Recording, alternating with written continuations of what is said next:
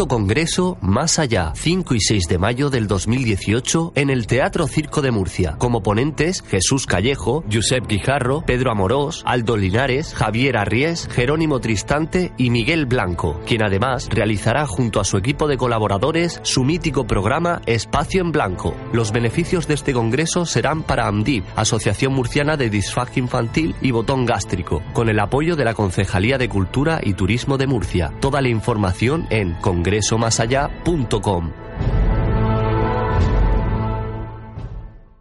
Llega Plastic Murcia, la academia oficial de DJs que hará de ti un DJ profesional. Plastic Murcia, la única academia de DJs con el certificado de reconocimiento técnico oficial de Pioneer DJ. Dale al play de lo que más te gusta. Más info en plasticmurcia.com. No hagas de DJ y sé un DJ. Te proponemos el plan perfecto para esta noche. Una cena en Restaurante Llaveo donde disfrutar de su cocina tradicional pero innovadora. Y para continuar la velada con tus copas, Café Lounge Kaizen. La combinación perfecta la tienes en Restaurante Llaveo y Café Lounge Kaizen. Llaveo en Plaza del Casino y Kaizen en Calle Mayor 30, La Alberca. ¡Te esperamos! D10 Multimedia. Aprende las técnicas más modernas de producción musical de manos de profesores cualificados. D10 Multimedia, academia certificada por Microfusa, la academia de producción musical más reconocida de España. D10multimedia.com y 968-644-337. Certifícate con D10 Multimedia y sonoriza tu futuro.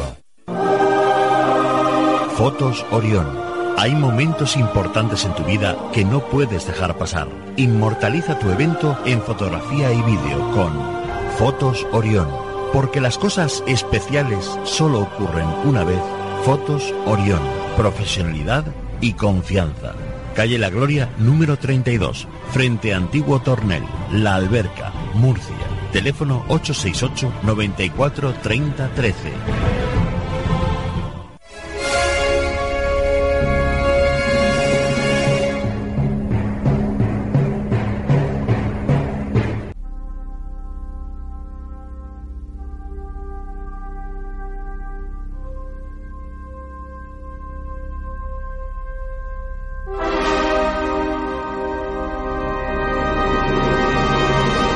¿Estamos solos en el universo?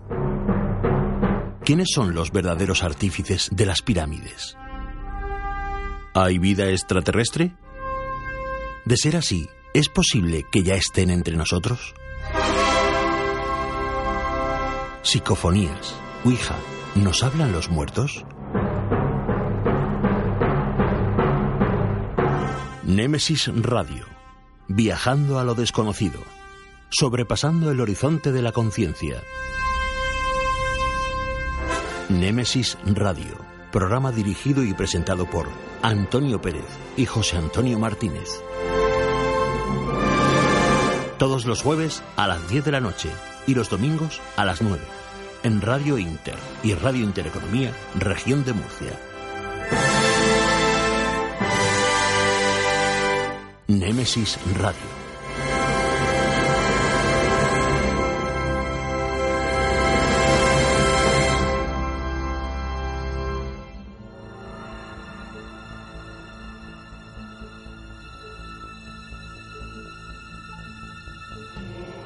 Muy buenas noches de Jueves Santo. Llega el tiempo del misterio a Radio Inter y Radio Intereconomía en la región de Murcia. Bienvenidos a Nemesis Radio.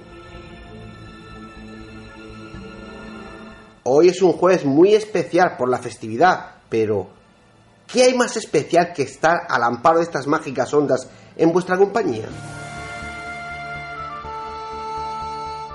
Es un placer estar aquí y poder compartir con todos vosotros las próximas dos horas, que como veréis vienen cargadas de contenidos muy especiales.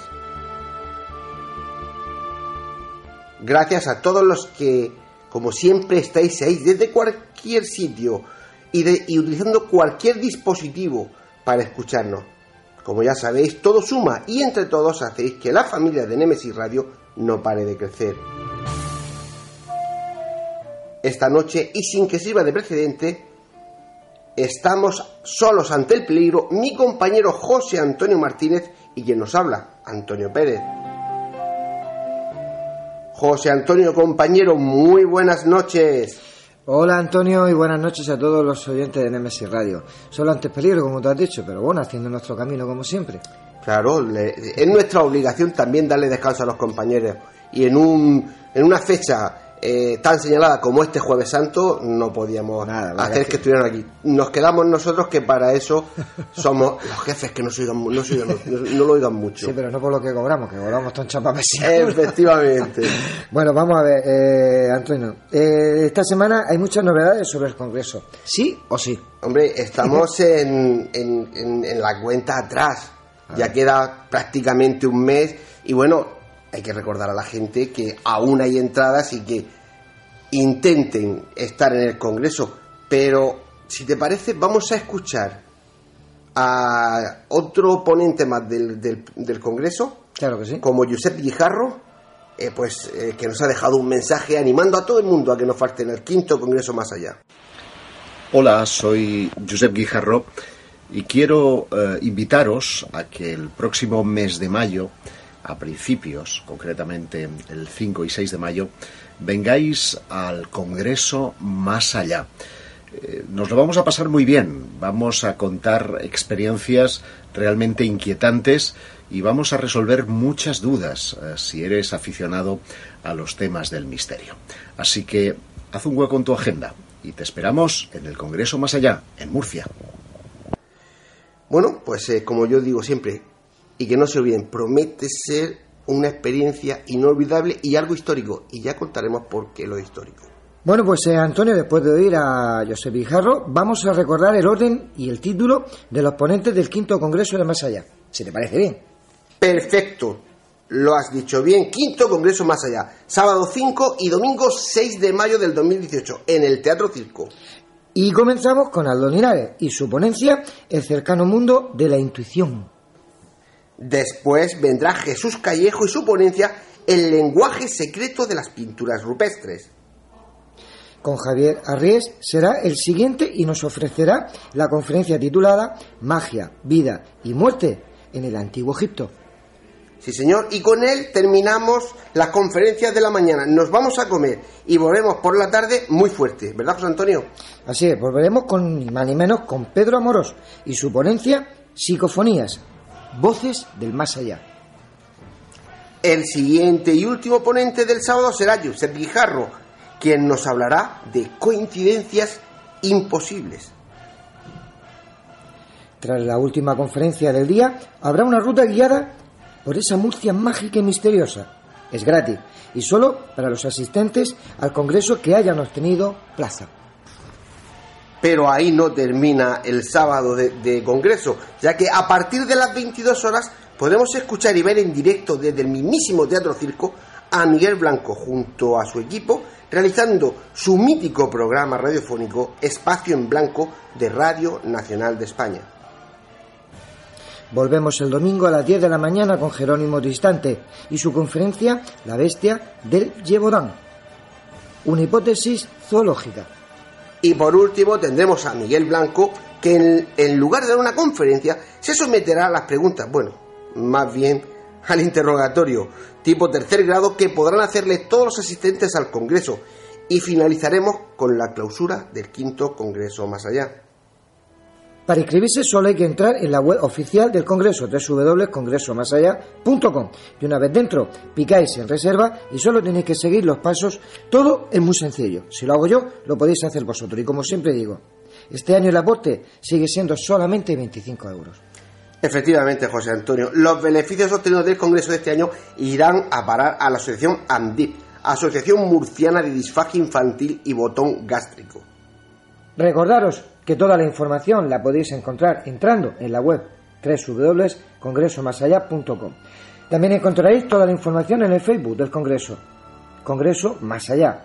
Y para cualquier duda que tengáis, información que preciséis de transporte, hospedaje o lo que sea, mandar un email a congresomasallá.conexioncultura.es. Dicho queda, ahora vamos con el programa de esta noche que como hemos dicho al principio es un programa muy especial y viene cargadito de entrevistas, ¿verdad José Antonio? Pues sí, vamos a escuchar algunas de las entrevistas que hemos realizado en Nemesis Radio y que tanto han gustado a nuestros oyentes. Comenzaremos escuchando la entrevista que hicimos a Marilyn Rosner para conocerla un poco mejor. Y después escucharemos a Bruno Cardeñosa haciendo un repaso de su vida profesional. Luego llegará Francisco Contreras Gil hablándonos de la magia del Camino de Santiago. Isabela Herranz hablándonos de magos, medios y santos. A Carlos Canales que nos habla de cuándo la realidad imita la fantasía. Con Miguel Blanco hacemos un repaso de su trayectoria como buscador de misterio por todo el mundo. Y estando en las fechas y día que estamos, hablamos unos minutos con el catedrático Antonio Piñero sobre la figura de Jesús de Nazaret. Y terminamos con Óscar Fábrega Calahorro, con su Pongamos que habló de Jesús. El camino es largo y está a punto de comenzar con pinches de la noche. Poneros cómodos, agudizar las orejas, que empezamos.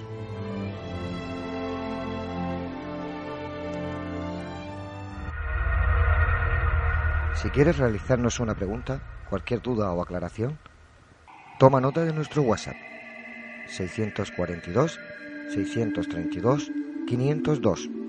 Nemesis Radio, tu programa de misterio.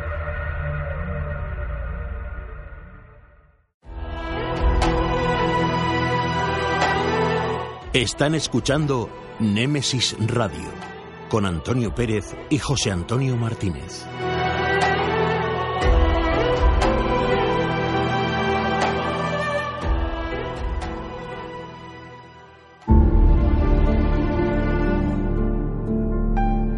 Entrevistas, conocimientos, inteligencia, experiencia. Iniciamos la entrevista de la semana.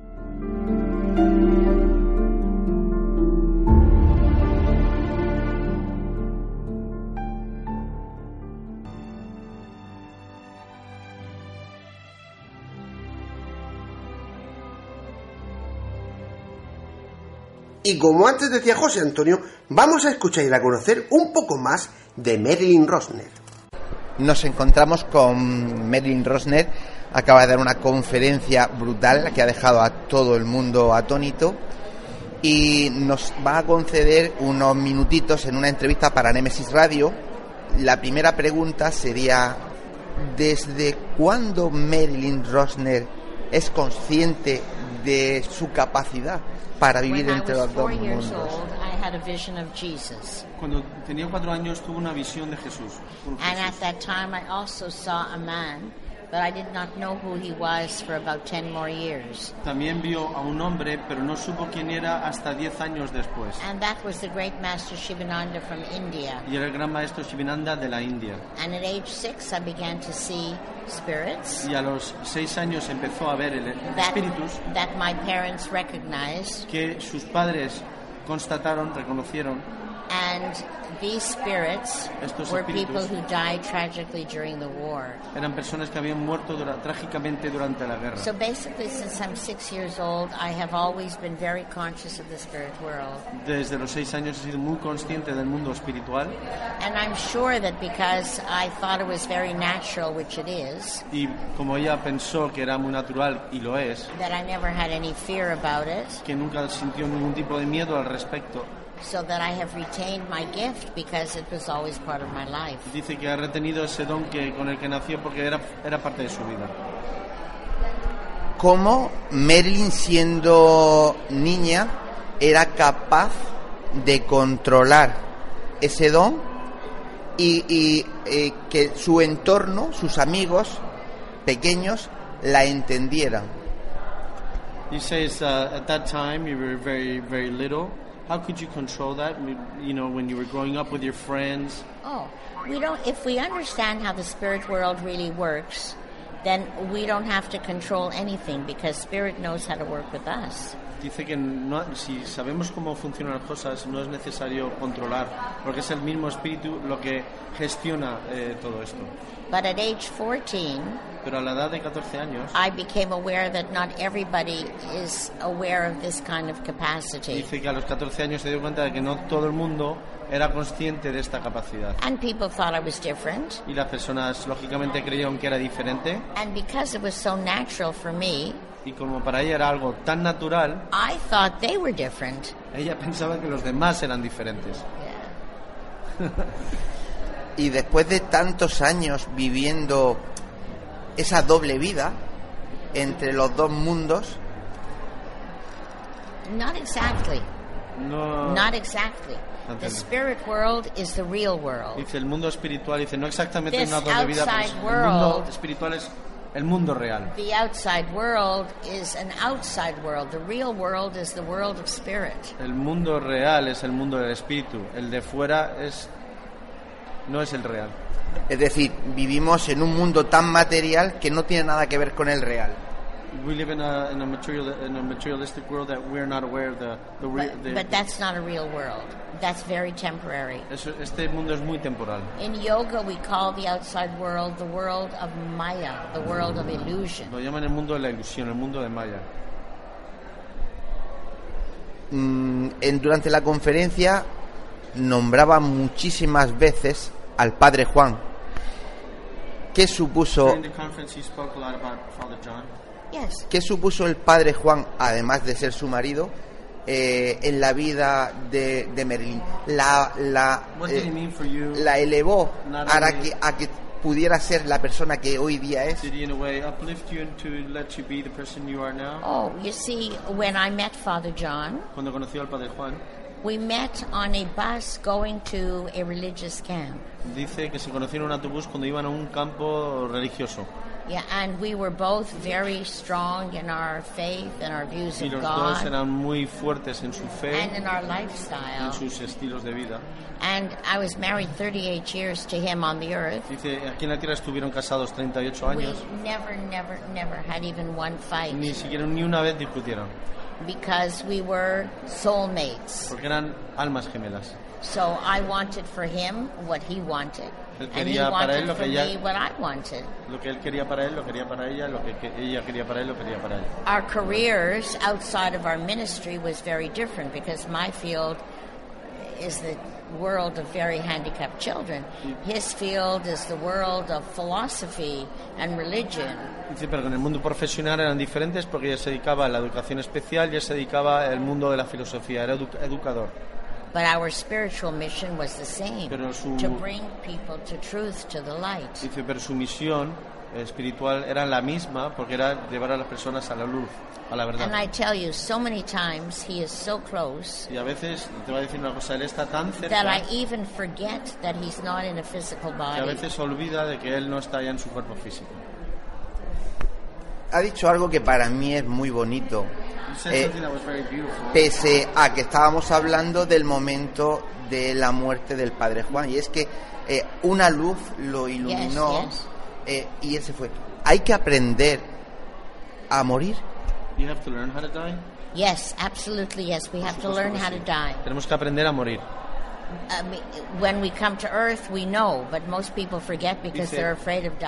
Cuando venimos a la tierra lo sabemos, pero con el tiempo nos olvidamos de esto. We're going to die whether we learn how or not, aprendamos o no, nos vamos a morir. but we can learn to die peacefully. Pero podemos aprender a morir We can eh, learn to die going to the light, knowing Podemos of the light. aprender a morir yendo hacia la luz. Yeah. Y ya para ir terminando, no quiero robarle mucho más tiempo. Eh, el mensaje a través de los años en Merin Rosner, hacia el público me refiero, ha cambiado o se mantiene en la misma línea de que el ser humano tiene que evolucionar espiritualmente porque si no esto se va al traste. Uh, has your message has always been the same? Has it changed in the years, or is No, it it basically always it always changes, siempre cambia? but the base Pero la is the base es same. la misma. Life is eternal. La vida es eterna. Realize this world is temporary. daros cuenta de que este mundo es temporal and when we die, we're going back home. y cuando morimos volvemos al hogar. But information about techniques, of course, Pero changes. la but información sobre las técnicas cambia. truth never changes. Pero la verdad nunca cambia. People have gone away from the truth. La gente se ha apartado de la verdad. Oh, because they have so much fear, they don't understand, they make up all kinds of Tienen stories. muchos miedos, entonces inventan muchas historias. But the truth is, we're here for a period of time and then we're going back home. Dice que estamos aquí durante un periodo de tiempo y nos volvemos a casa. Habla, pregúntale sobre las profecías, eso es interesante. Sí, sí, lo de, la- lo, de, lo de esas profecías de las que usted habla y sobre todo me ha intrigado mucho sobre el número 7, todo es el 7, ¿no? Yeah, she's talked a lot about the number seven in your Yes. prophecies. Yes. Well, every number has a significance. Todo número tiene, todo número tiene su significado. Y So every number has a significance, every color has a todo color tiene significance. su significado. Sí, pero Ha dicho en todo momento siete, Siete chakras, cuerpos, Well, siete it's chakras, true. siete colores, It's siete true. sonidos. It's Porque true. es verdad. porque es verdad. ¿Y lo de las profecías? And what about the prophecies? You've been talking about that in the 2016, Ah, this is a 2017. very important time because we're in the beginning stage of a seven-year cycle. Estamos, eh, vamos a iniciar un nuevo ciclo de siete años. So Entonces, es un momento muy 2016, importante. 2017 is very important to be conscious of decisions we make, of how we live our Es life. muy importante saber cómo te- eh, ser conscientes de nuestras decisiones, estar muy conscientes de cómo tenemos que llevar nuestras vidas porque importan. Om Namah Shivaya. Ya. Pues eh, muchísimas gracias por habernos atendido y para los oyentes de Nemesis Radio, con una persona que aun siendo tan pequeñita es tan grande, Marilyn Rosner. Thank Muchas you, gracias. thank you. God bless you. Gracias. Dios te bendiga.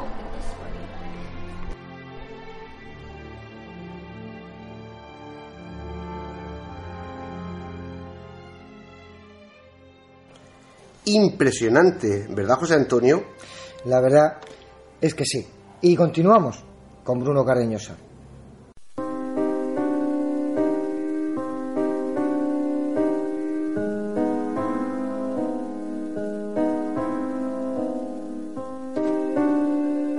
Esta noche tenemos al otro lado del hilo telefónico a un grande del mundo del misterio y la comunicación de este país. Es viajero, con conciencia crítica, ácido en ocasiones, con espíritu innovador, siempre en permanente movimiento y en contacto con la actualidad. Bruno Cardiñosa, compañero, muy buenas noches y bienvenido a Nemesis Radio. Hola, muy buenas noches, ¿qué tal? ¿Cómo estáis? Pues encantado de tenerte aquí con nosotros. Es la tercera temporada, ya tenía ganas de que pasases por, por- por esta casa. Dame un minuto que te presento un poco y empezamos a hablar, ¿vale? Perfecto.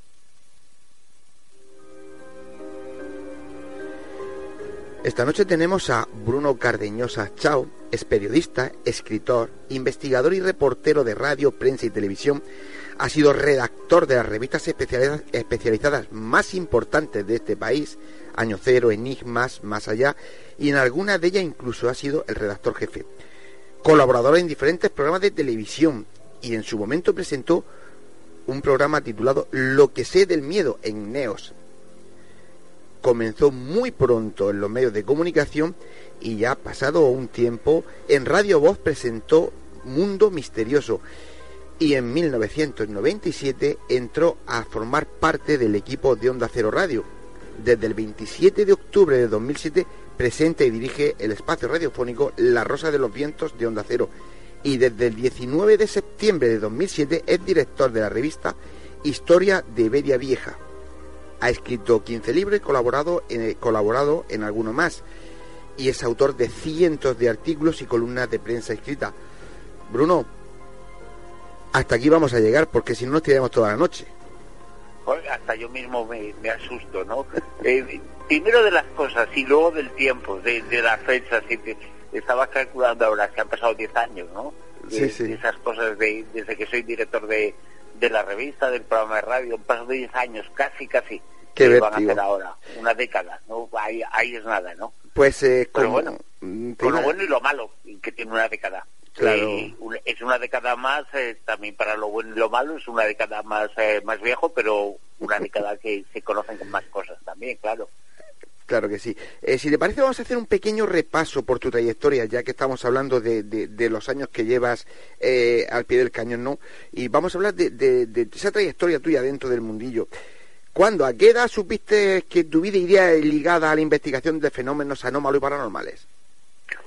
Uf, eh, desde, desde niño, desde que yo tengo recuerdo y uso de, razón, ¿no? Eh, aunque llegó muy tarde la razón y no sé si todavía está sentada o no, pero yo sí recuerdo que era un adolescente, era muy pequeño, muy, jovencito, y yo ya quería ser de eso con 13, con 14, con 15 años, y ya quería dedicarme a lo que me dedico. Siempre existen eh, diferentes, eh, no, no, sabes lo que te espera y lo que va a ser de la vida, pero eh, desde, pues eso, que va a ser ya también 30 años de aquello, ¿no? Pero desde que yo, yo era un adolescente que es cuando se empieza a formar un poco lo que uno quiere y el deseo, en ese sentido, el deseo de ser lo que quería ser eh, se ha cumplido. Con matices, eh, claro, pero me dedico a algo, seguramente entonces hubiera firmado lo que ahora hago. Estoy seguro que sí. Comenzaste muy joven y si miramos tu trayectoria como investigador y por tus artículos y por tus libros, podríamos decir que en un principio te inclinaste claramente por el fenómeno ovni. Libros como 50 años de ovni, los archivos secretos del ejército del aire, la invasión ovni, la evidencia de los gobiernos que los gobiernos ocultan y, podríamos seguir hablando de ellos, ¿no? Y, y, después de tantos años detrás de estos objetos volantes no identificados que incluso ha llegado eh, no sé, ¿a qué conclusión llegas? Eh, ¿Y qué dudas y qué certezas te han dejado después de tantos años detrás de ellos?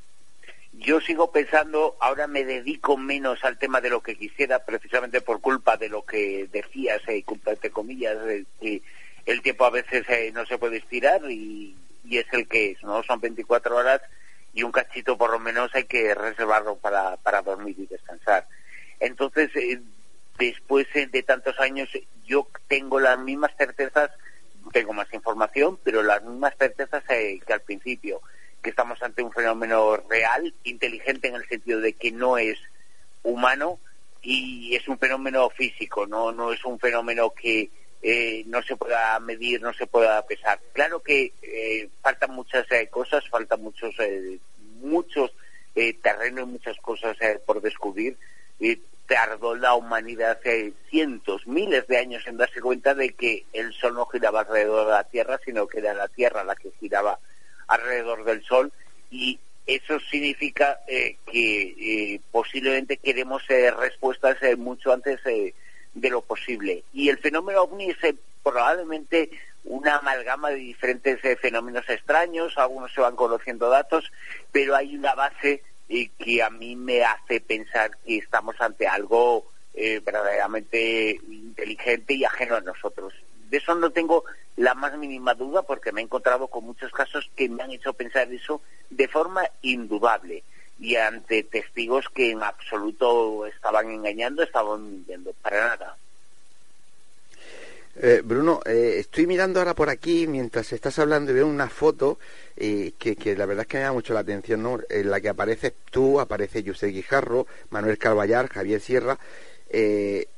¿Sois conscientes de que sois por derecho propio la tercera generación de ufólogos de este país? Sí, yo creo que sí. Mm, yo digo que yo soy muy crítico todas esas personas en las fotografías que nos hicimos seguramente es una fotografía con 20, 25 años, eh, porque luego cada uno ha tomado su camino, con algunos de ellos hace muchos años eh, que no me veo, con otros me veo casi a diario, y, sé que nos ha ido bien en el sentido de que hemos eh, conseguido alcanzar nuestros sueños, no hemos conseguido resolver las incógnitas a las que nos enfrentamos, en todo, en ello seguimos, quizá hemos muerto un poquito de éxito porque hemos eh, conseguido todos, eh, prácticamente los que has mencionado, dirigir revistas, escribir eh, libros, investigar, estudiar, viajar. Hemos hecho casi todo lo que nos proponíamos, pero hemos tenido un freno. la vida te, te, enfrenta ante cosas que, te hacen frenarte y a todos nos ha pasado un poquito, pero sí que esa generación que más o menos éramos eh, de la misma edad o del mismo momento en el que nos pusimos en marcha teníamos unos referentes eh, muy importantes y esos referentes, esos espejos eh, que teníamos, cada uno el suyo, nos sirvieron para, para impulsarnos, para querer ser como las personas que admirábamos. Y eso hasta un punto lo hemos eh, conseguido, ¿no? Y yo creo que esa generación es irrepetible en el sentido de que no se volverá a dar porque todo es fruto de un momento y de una época determinada. Eh, no quiere decir que en absoluto salga, salga gente, pero seguramente saldrán investigadores eh, más espaciados en el tiempo, buenísimos, por supuesto que sí, pero eh, esas cuatro, cinco, seis personas que nos juntamos entonces, que ahora mismo nos dedicamos profesionalmente a lo que nos gusta, pues emergimos en un momento determinado, pero creo que fueron muy importantes para todos nosotros los espejos, eh, tener gente que queríamos ser como ellos, que admirábamos y que nos gustaba eh, su ejemplo y que su ejemplo, no lo que pensaban o no, sino el ejemplo que tenían a la hora de enfrentarse a estas eh, temáticas, pues era el impulso que a nosotros nos hacía falta. Y además no era un reflejo lejano, sino que esos espejos, esos personajes que admirábamos, formaban parte de nuestra vida, los saludábamos, hablábamos con ellos, de la admiración y el respeto pasamos a la amistad con ellos mismos, ¿no? Y eso fue muy importante para nosotros, ¿no? Sí, eso te iba a decir, hablas de, referentes, hablas de espejo. ¿Qué tal tu relación con Juan José Benítez? Porque yo sé, por compañeros tuyos y porque conozco a Juanjo, que tú siempre has sido como el preferido de, de esta tercera generación de él, ¿verdad? No lo sé, ojalá sí, ¿no? evidentemente, cuando yo decía eso, él fue el reflejo que tuve. Yo tengo muchos, muy buenos eh, recuerdos eh, con él y presentes, ¿no? Y él ha sido, pues, una persona no solo que he admirado eh, cómo trabajaba, cómo pensaba, cómo hacía las cosas, pero sobre todo cómo conseguía y cómo lograba esa persistencia, esa, ese ímpetu, esa energía que siempre ha tenido y que tiene eh, Juanjo Benítez. Él fue desde el principio uno de, quizá mi mayor eh, espejo, mi mayor eh, referente. Ya digo, yo era un niño, tenía 13, 14, 15 años, no recuerdo, no existían los mails, no existían los ordenadores como ahora, no existían las redes. Y yo, con toda la inocencia del mundo, le escribí una carta a la editorial una carta manuscrita como eran las cartas por entonces y él respondió. Y eso eh, me marcó muchísimo en el sentido de que yo debo de responder a otros eh, que seguramente piensan igual eh, con la diferencia de edad, a otros chavales que, que se ponen en contacto conmigo e intento responderles a todos porque conmigo lo hicieron y para mí fue muy importante y la relación con Juanjo ha sido siempre estupenda, ¿no? como mm, hijo adoptivo en lo profesional y también en lo humano, porque yo creo que ahora ya nos saludamos y hay algo más que, la relación profesional. Eso casi ha pasado a, un segundo plano, ¿no? Y yo le tengo una admiración que va más allá de, lo, de lo profesional, mucho más allá. Ya está en, otro nivel, afortunadamente, y es un sueño poder eh, oírle eh, poder eh, tenerlo en mi programa, a veces en, ocasiones entrevistarlo, pero sobre todo es, eh, no se puede definir, pero es respirarlo. Y eso es un, un, placer y un lujo para mí. es un sueño hecho realidad. Pues sí, la verdad que sí. Yo sé que Juanjo te tiene muchísima estima. Tenemos que seguir. después evolucionaste, ¿no? Tuviste una, una, evolución, digamos, natural hacia las conspiraciones del poder, el terrorismo. En 2003 aparece tu libro 11S, eh, Historias de una infamia, tu primer libro sobre geopolítica, manipulación social y conspiraciones, que ha marcado, yo creo, ¿eh? claramente tu trayectoria de entonces. Después llegarían otros como 11M, La clave de la conspiración, más recientemente Triple A, Quién mueve los hilos, etcétera. ¿Qué recuerdos guardas de aquellas investigaciones? De verdad, mm, porque yo he leído un poquito sobre todos esos libros, ¿de verdad todo es tan duro como, como, como parece, como que ha reflejado en el libro? Mira, la investigación del fenómeno ovni te lleva a ser crítico eh, con la realidad, o sea, a ver el mundo con, otros ojos, eh, no unos ojos eh, diferentes, sino unos ojos más profundos, preguntarte más cosas, inquirir más sobre lo que sucede. Y el 11S fue un suceso que potenció eso y fue tan importante. El siglo XXI en realidad se comenzó en esa, en esa fecha y ese día con la caída de las Torres Gemelas. Y cuando eh, te enfrentabas a la noticia, al hecho, y pasaban eh, cosas extrañas y cosas en las que con la misma técnica que, anterior había, eh, que anteriormente había tenido, pues uno se, se encuentra con unas realidades que no son las que nos han contado. Se da cuenta de que la versión oficial pues eh, hace aguas eh, por todas partes. Eh, quienes están en contra dicen, bueno, teorías conspiranoicas y, demás. No hay nada más conspirativo y más irreal que pensar que un tío desde una cueva ha hecho todo eso, ¿no? Como, como en principio decían de, de Bin Laden, ¿no? Hay mucho más con, con aquel acontecimiento. Y evidentemente ese primer libro, el 11 es historia de una infamia, que se publicó en el 2003, marcó un poco mi trayectoria eh, pero no quiere decir que marcara un punto y final en lo que yo había hecho anteriormente, sino que eh, era una de las eh, muchas cosas que, seguía y que sigo haciendo, ¿no? Pero evidentemente cuando desde el poder, desde arriba, se nos engaña, se nos miente, no se nos dice la verdad sobre las cosas para cumplir un ideal, un, un ideal entre comillas, ¿no?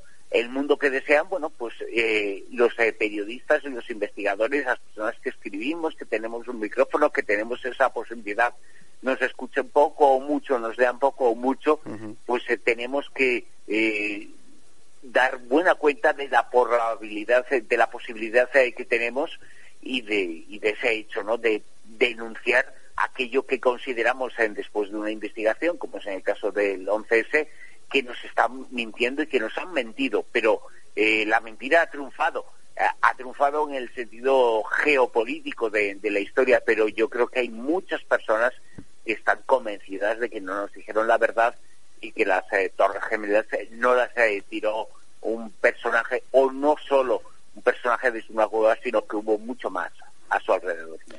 Seguro que sí, gracias a tu libro y hay alguno más que salió, creo que de un señor francés, no me acuerdo ahora el nombre, también sobre, sobre las Torres Gemelas, eh, a mucha gente se le abrieron los ojos. Yo recuerdo, eh, no sé si te acordarás, en, en, el Congreso Mil Caminos en Madrid, creo que era el año 2005, eh, entre conferencia y conferencia me estuviste enseñando con tu ordenador fotos pues del Pentágono, de todas estas cosas en las que se veían claramente que, que, que no podía ni ser aviones, ni nada de lo que esta gente estaba vendiendo.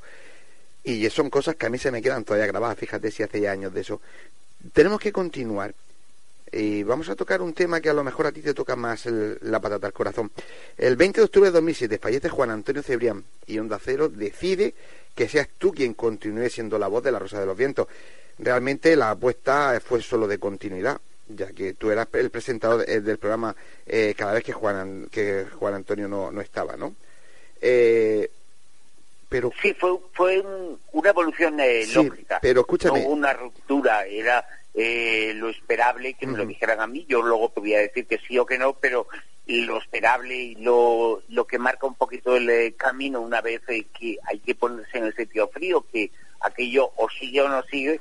Lo lógico es que me lo dijeran a mí precisamente por eso que has dicho no yo era la voz número dos de ese programa y a falta, por desgracia, de la voz de número uno, pues eh, qué remedio pues que, ponerse al frente de, una aventura, cada uno manteniendo la, personalidad, porque eso me lo dijeron en Onda Cero desde el principio. Tú eres eh, Bruno Cardeñosa, no sustituyes a nadie y desde este momento piensas eh, tú, hablas tú, decides tú, es tu mente la que va a hacer el programa, no hagas el programa como lo haría él, ¿no? Claro. Pero yo quería también decir que tú fuiste reclutado, digamos, por Onda Cero en 1997. Eh, y yo creo que mucha culpa de eso tuvo Juan Antonio Cebrián, ¿verdad? ¿Por qué crees que lo hizo? Claro, evidentemente, porque toda mi todo el tiempo que yo he estado en he estado en la, en la Rosa de los Vientos siempre y yo estaba haciendo un programa en Radio Voz, eh, una entonces era considerada algo así como la quinta cadena, intentaba ser la quinta cadena, tenía 20, 30 emisoras, eh, tenía una programación eh, muy interesante y ahí había un programa que se llamaba Mundo Misterioso, que hacíamos eh, sábado y domingo, varias personas, entre ellas Manuel Carvallal, que sigue siendo eh, compañero mío y seguimos trabajando muchas cosas juntos y, servidor. Pero yo dejé ese programa porque, bueno, pues uno tiene que a veces dar pasos en su vida y la decisión fue, mía fue clara de dejar ese programa porque también tenía que buscarme un alimento, tenía que llenar el plato, aquello no eh, era suficiente y, también, bueno, consideraba que aquella experiencia, aquel episodio estaba acabado. Y fue el día siguiente de dejar el programa de Radio Voz eh, cuando se enteró, eh, porque él escuchaba, cuando ya se habían escuchado el programa, se enteró que yo me había ido y él me llamó para incorporarme como uno más, como un miembro del equipo a la Rosa de los Vientos. Y ahí comenzó la, la aventura. Evidentemente, eh, no solamente tuvo algo que ver eh, Juan Antonio, sino que tuvo todo que ver. Eh, la llamada no me la hizo un Cero, me la hizo Juan Antonio Cebrián, ¿no? Y desde siempre yo he estado ligado en esos casi 20 años a la Rosa de los Vientos, al programa en que estaba. Anteriormente estuve turno en noche, estuve en otros como invitado, pero como parte del equipo, siempre en la Rosa de los Vientos, que siempre se ha emitido en Onda Cero, ¿no? Has hablado hace un momento de turno de noche. Ayer precisamente, 5 de julio, se cumplían 20 años de una alerta OVNI histórica, la mayor de la historia de la radio, con cinco horas de emisión en directo en la que Juan Antonio Cebrián y su mítico programa, lo acabas de decir tú, Turno de Noche, eh, pues de Onda Cero, juntaron 450 grupos de vigilantes de los cielos por todo el mundo. Más de un millón de oyentes siguieron la emisión del programa de radio y Cebrián contó pues con los máximos exponentes de la ufología española de la época. Si no mal recuerda, estaba Juan José Benítez, Fernando Jiménez del Oso, Javier Sierra, estabas tú mismo, Iker Jiménez, Manuel Carballal, Lorenzo Fernández, Enrique de Vicente. Vamos, que hay mucha gente que se cree que con las alertas OVNI actuales han inventado la pólvora y desde primero el señor Alés y después Cebrián eh, ya ha corrido mucho lo de la alerta OVNI, ¿verdad?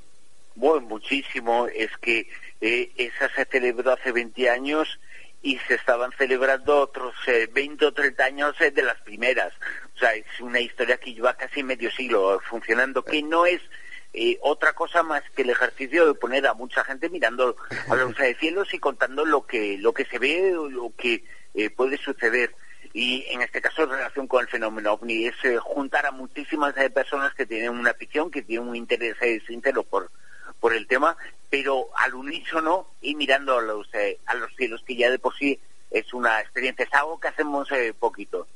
Y esa alerta sí marcó los eh, tiempos radiofónicos y ufológicos a todos los niveles eh, pues van cambiando, no ha habido grandes alertas eh, después, ha habido pequeñas, además que alertas en el sentido de que se creara una red por todo el mundo, como fue este caso, más parciales, más encuentros en una, en una zona determinada, pero seguramente el tiempo, ya digo, radiofónica y ufológicamente, pues van cambiando y va habiendo otra serie de, de cosas, eh, pero aquí yo marco un auténtico hito, aquella noche de los cazadores eh, de ovnis, ¿no?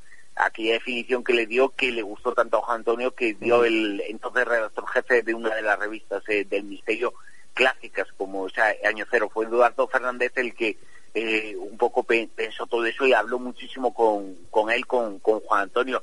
Y yo me incorporé como, como uno más, porque en esa ocasión solamente fui un invitado más que ni siquiera fui eh, un miembro de un grupo que miraba las estrellas. Yo estaba en el estudio, yo contaba cosas en el estudio en función de lo que contaba cada, cada uno, ¿no? O sea, mi trabajo fue un poco eh, a cielo cubierto, no a cielo descubierto como el de la mayor parte de, la gente que estaba participando, pero fue un antes y un después eh, también, una fecha importante en la historia de la ufología española. Eh, estamos casi terminando, Bruno, pero no me resisto a hacerte la pregunta, ¿no? ¿Echas de menos la investigación de campo? ¿Está, perdona? ¿Echas de menos la investigación de campo?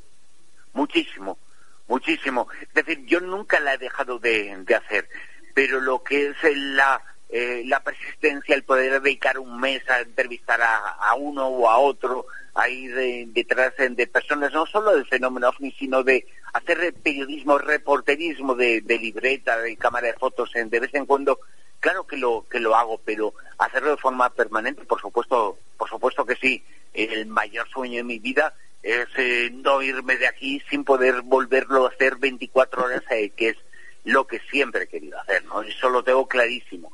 Y echo de menos eso como hecho de menos otras cosas, pero profesionalmente muchísimo, muchísimo. El problema es que la investigación por sí sola eh, no llena el plato de comida, ¿no? Eh, y no hace pagar eh, la hipoteca, el alquiler, eh, la luz, el gas, los gastos, la vida, ¿no? Que, que todo el mundo, que todo el mundo tiene.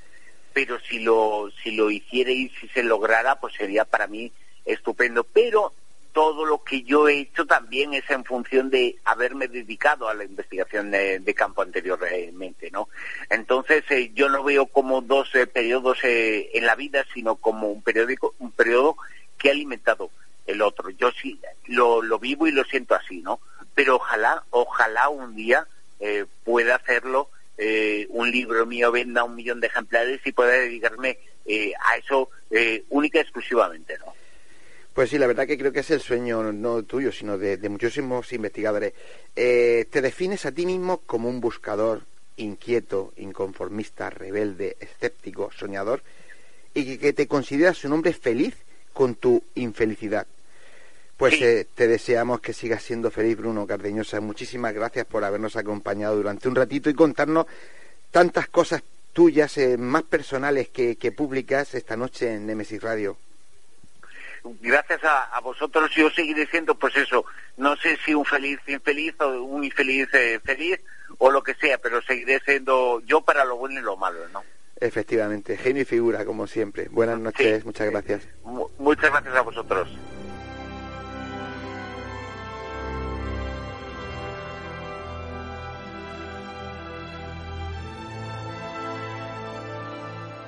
Qué bueno, Bruno. Pues sí, vamos ahora con la entrevista de Fran Contreras Gil sobre el Camino de Santiago.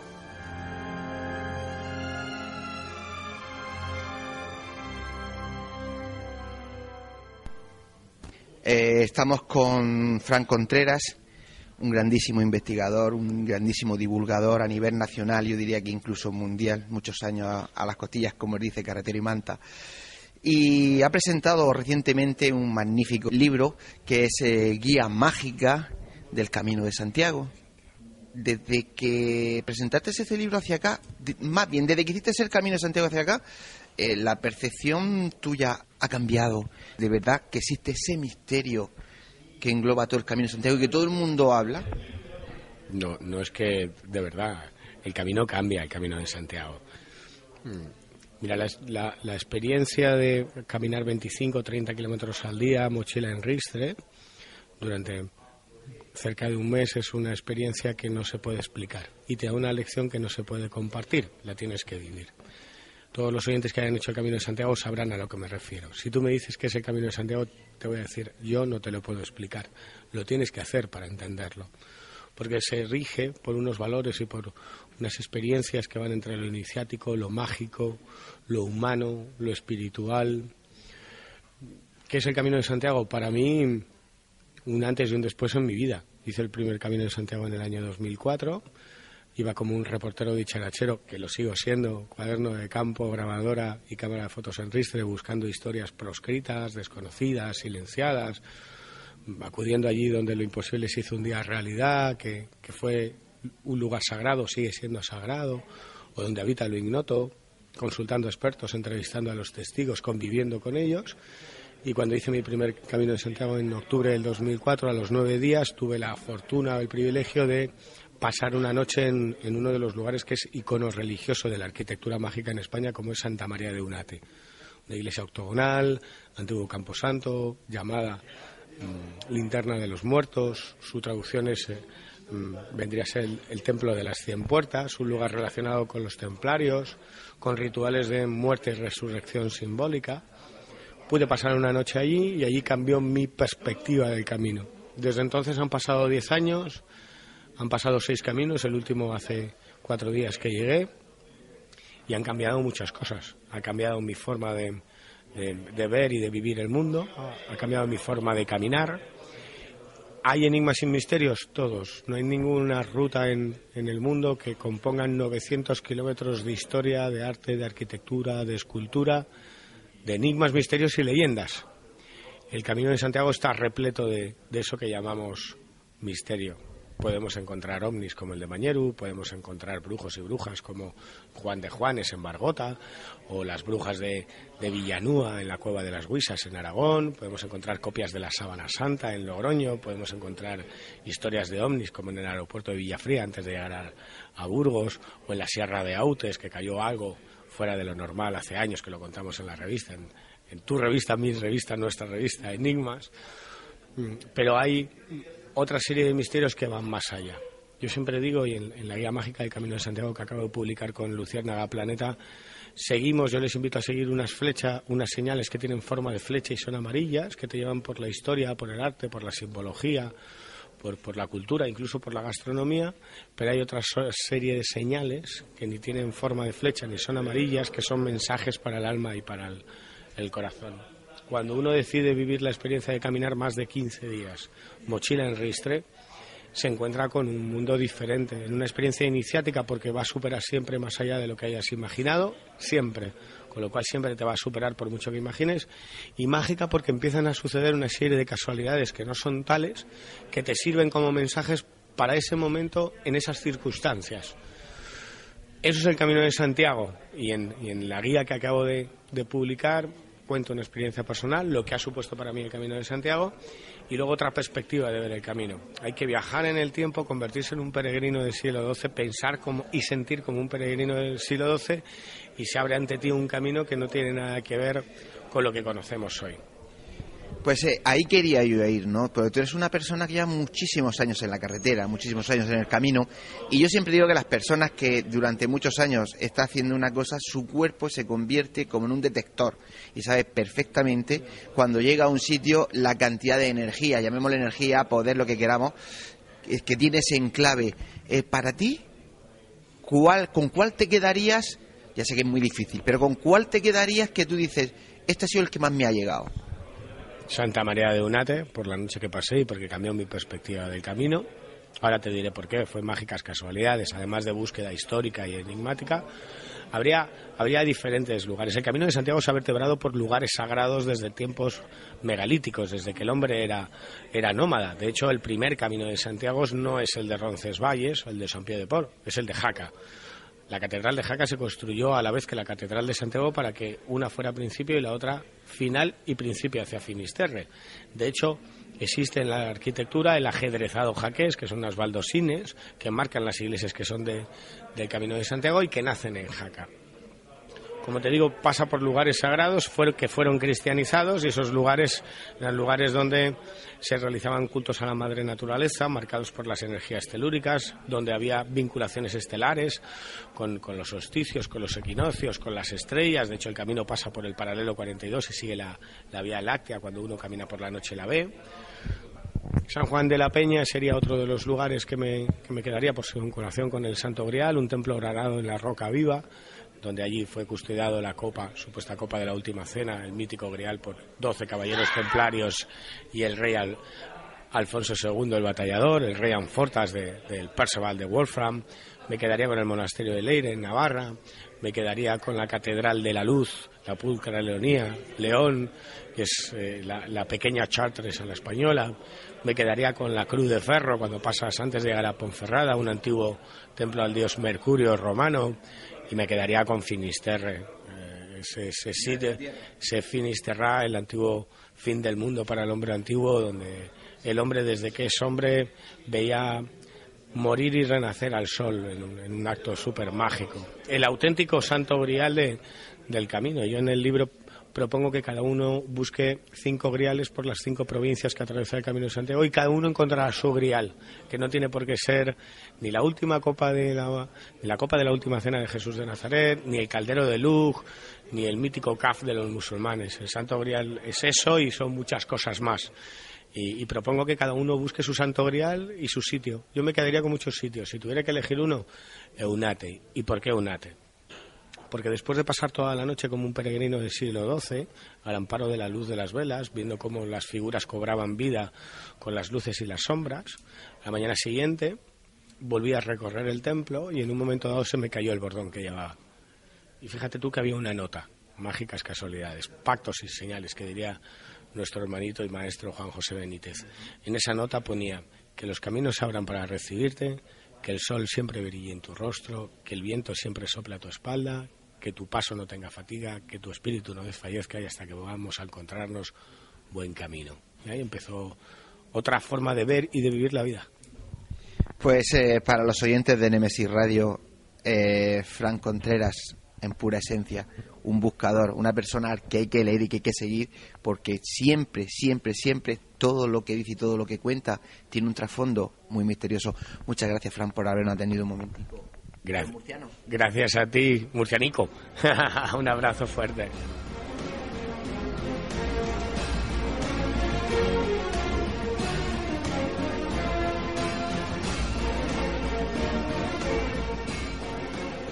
El camino de Santiago guarda muchos misterios, ¿eh, José Antonio? Así es. Ahora vamos a escuchar a Isabela Herranz, que también tiene tela. Lo escuchamos.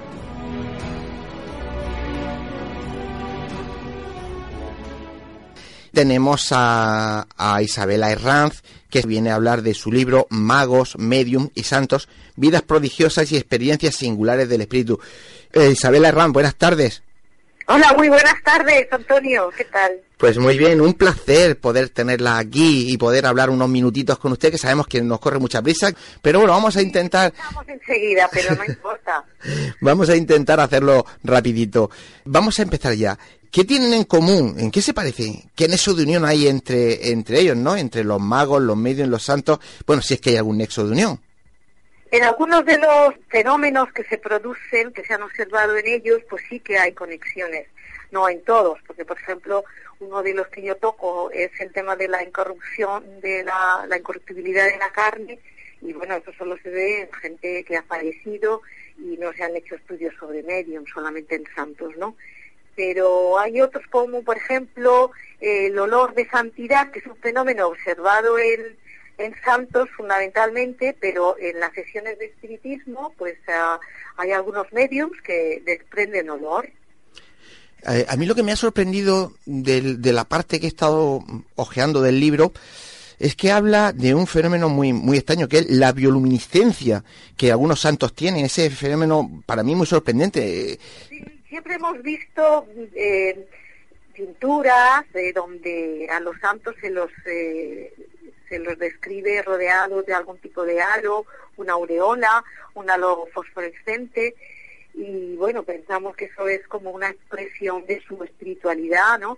Pero mm, eh, hay un fenómeno meramente físico que tiene que ver con cuestiones eh, de transpiración eh, luminosa por determinadas sustancias que lo, que lo producen y eso se ha observado en personas enfermas. Hay algunos, en los anales médicos de principios del siglo XX hay algunos casos muy curiosos.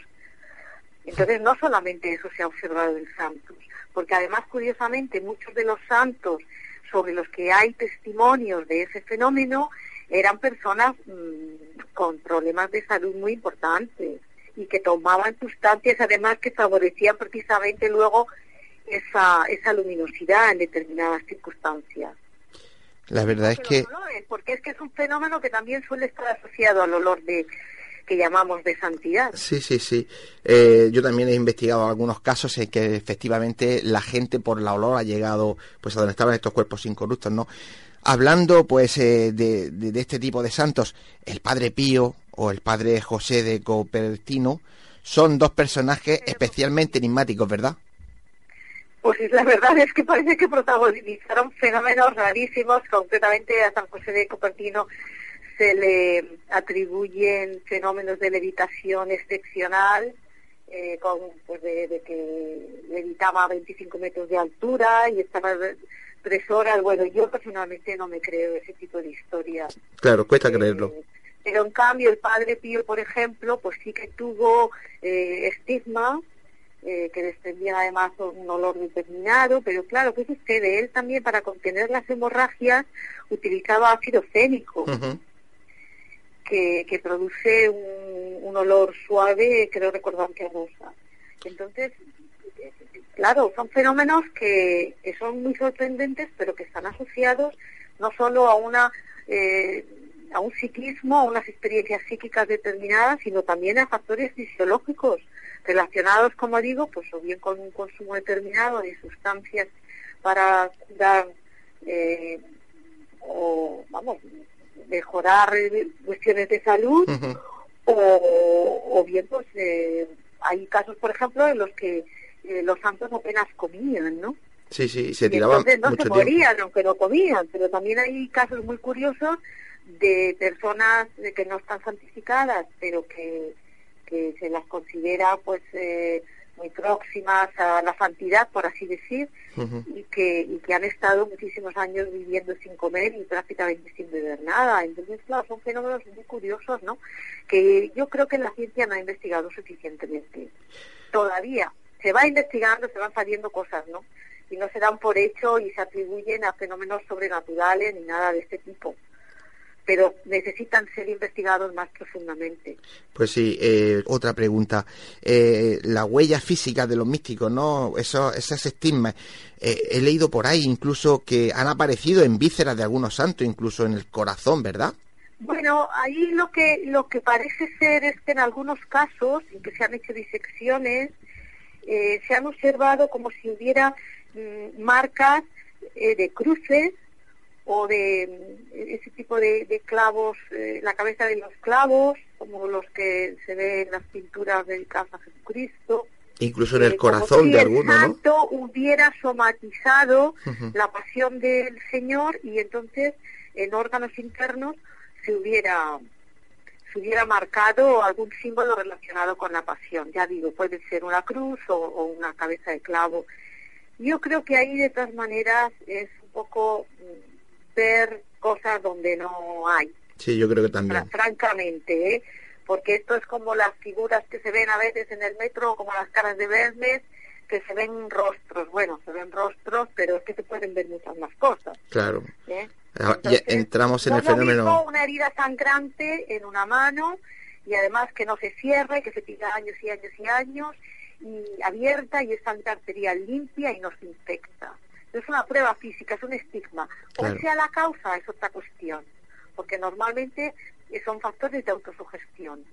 Pero, vamos, yo personalmente así lo creo, ¿no?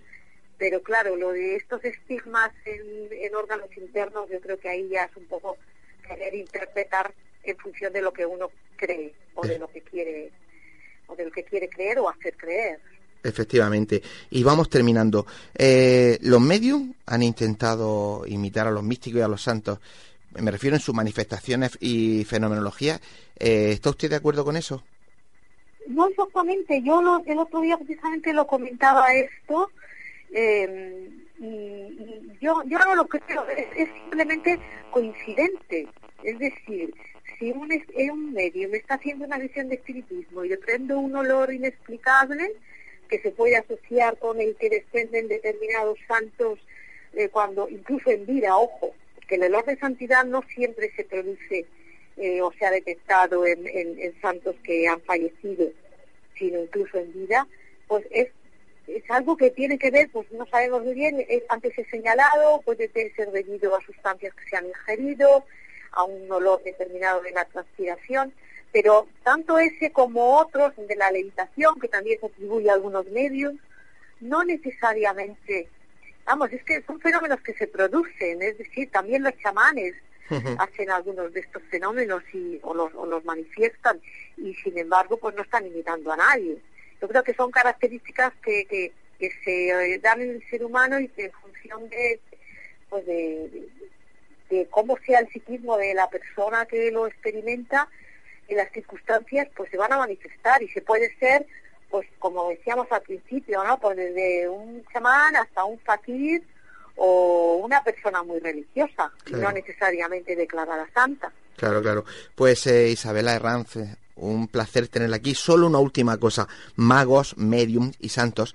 Según el mismísimo Javier Sierra, dice que este libro es casi, casi un tratado. Menudo piropo, ¿verdad? Creo que mi amigo, mi amigo Sierra exagera un poco por el cariño que me tiene.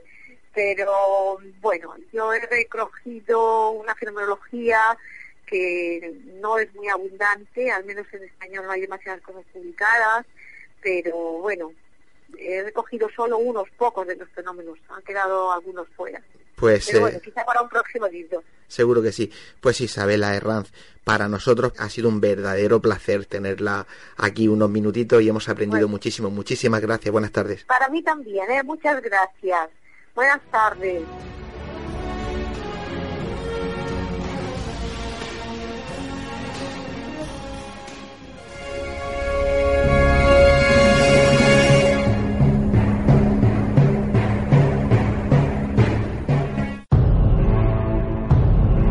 Quinto Congreso Más Allá, 5 y 6 de mayo del 2018 en el Teatro Circo de Murcia. Como ponentes, Jesús Callejo, Josep Guijarro, Pedro Amorós, Aldo Linares, Javier Arries, Jerónimo Tristante y Miguel Blanco, quien además realizará junto a su equipo de colaboradores su mítico programa Espacio en Blanco. Los beneficios de este congreso serán para AMDIP, Asociación Murciana de Disfagia Infantil y Botón Gástrico, con el apoyo de la Concejalía de Cultura y Turismo de Murcia. Toda la información en congresomasallá.com.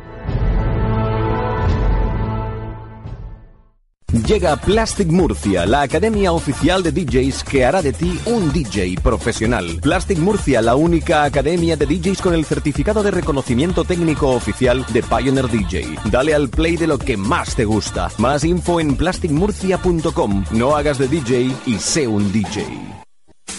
Te proponemos el plan perfecto para esta noche. Una cena en Restaurante Llaveo donde disfrutar de su cocina tradicional pero innovadora. Y para continuar la velada con tus copas, Café Lounge Kaizen. La combinación perfecta la tienes en Restaurante Llaveo y Café Lounge Kaizen. Llaveo en Plaza del Casino y Kaizen en Calle Mayor 30, La Alberca. ¡Te esperamos! D10 Multimedia aprende las técnicas más modernas de producción musical de manos de profesores cualificados. D10 Multimedia, academia certificada por Microfusa, la academia de producción musical más reconocida de España. D10multimedia.com y 968-644-337. Certifícate con D10 Multimedia y sonoriza tu futuro. Fotos Orión. Hay momentos importantes en tu vida que no puedes dejar pasar. Inmortaliza tu evento en fotografía y vídeo con Fotos Orión. Porque las cosas especiales solo ocurren una vez. Fotos Orión. Profesionalidad y confianza. Calle La Gloria, número 32, frente Antiguo Tornel, La Alberca, Murcia. Teléfono 868 94 30 13.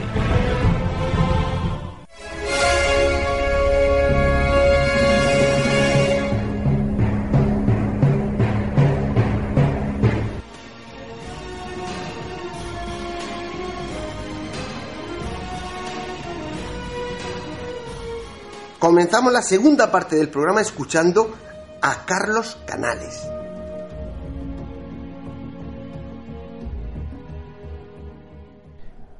Estamos con Carlos Canales y lo hemos atracado muy poco antes de que él empiece su propia conferencia.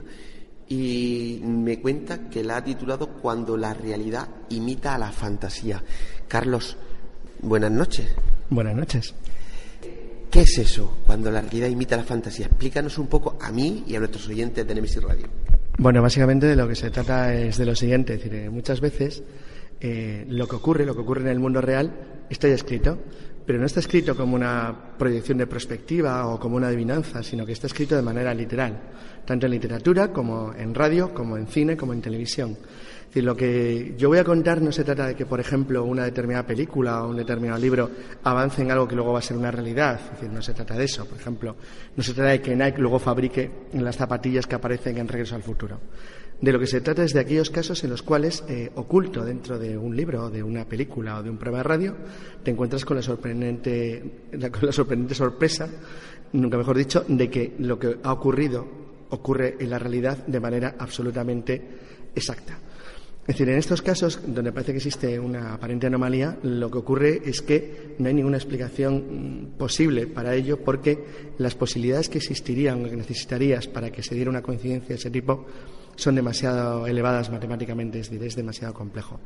Hay intentos de explicación científica, eh, bueno, desde las coincidencias seriales de Jung, hay muchas más, pero en la práctica no hay nada que pueda explicar los extremos de detalle que tienen algunas eh, profecías, entre comillas, que eh, son escritas o, que son tratadas de una manera que queda constancia muy clara hace, por ejemplo, 100, 250 años, 150, y que luego demuestran ser reales con una precisión absoluta.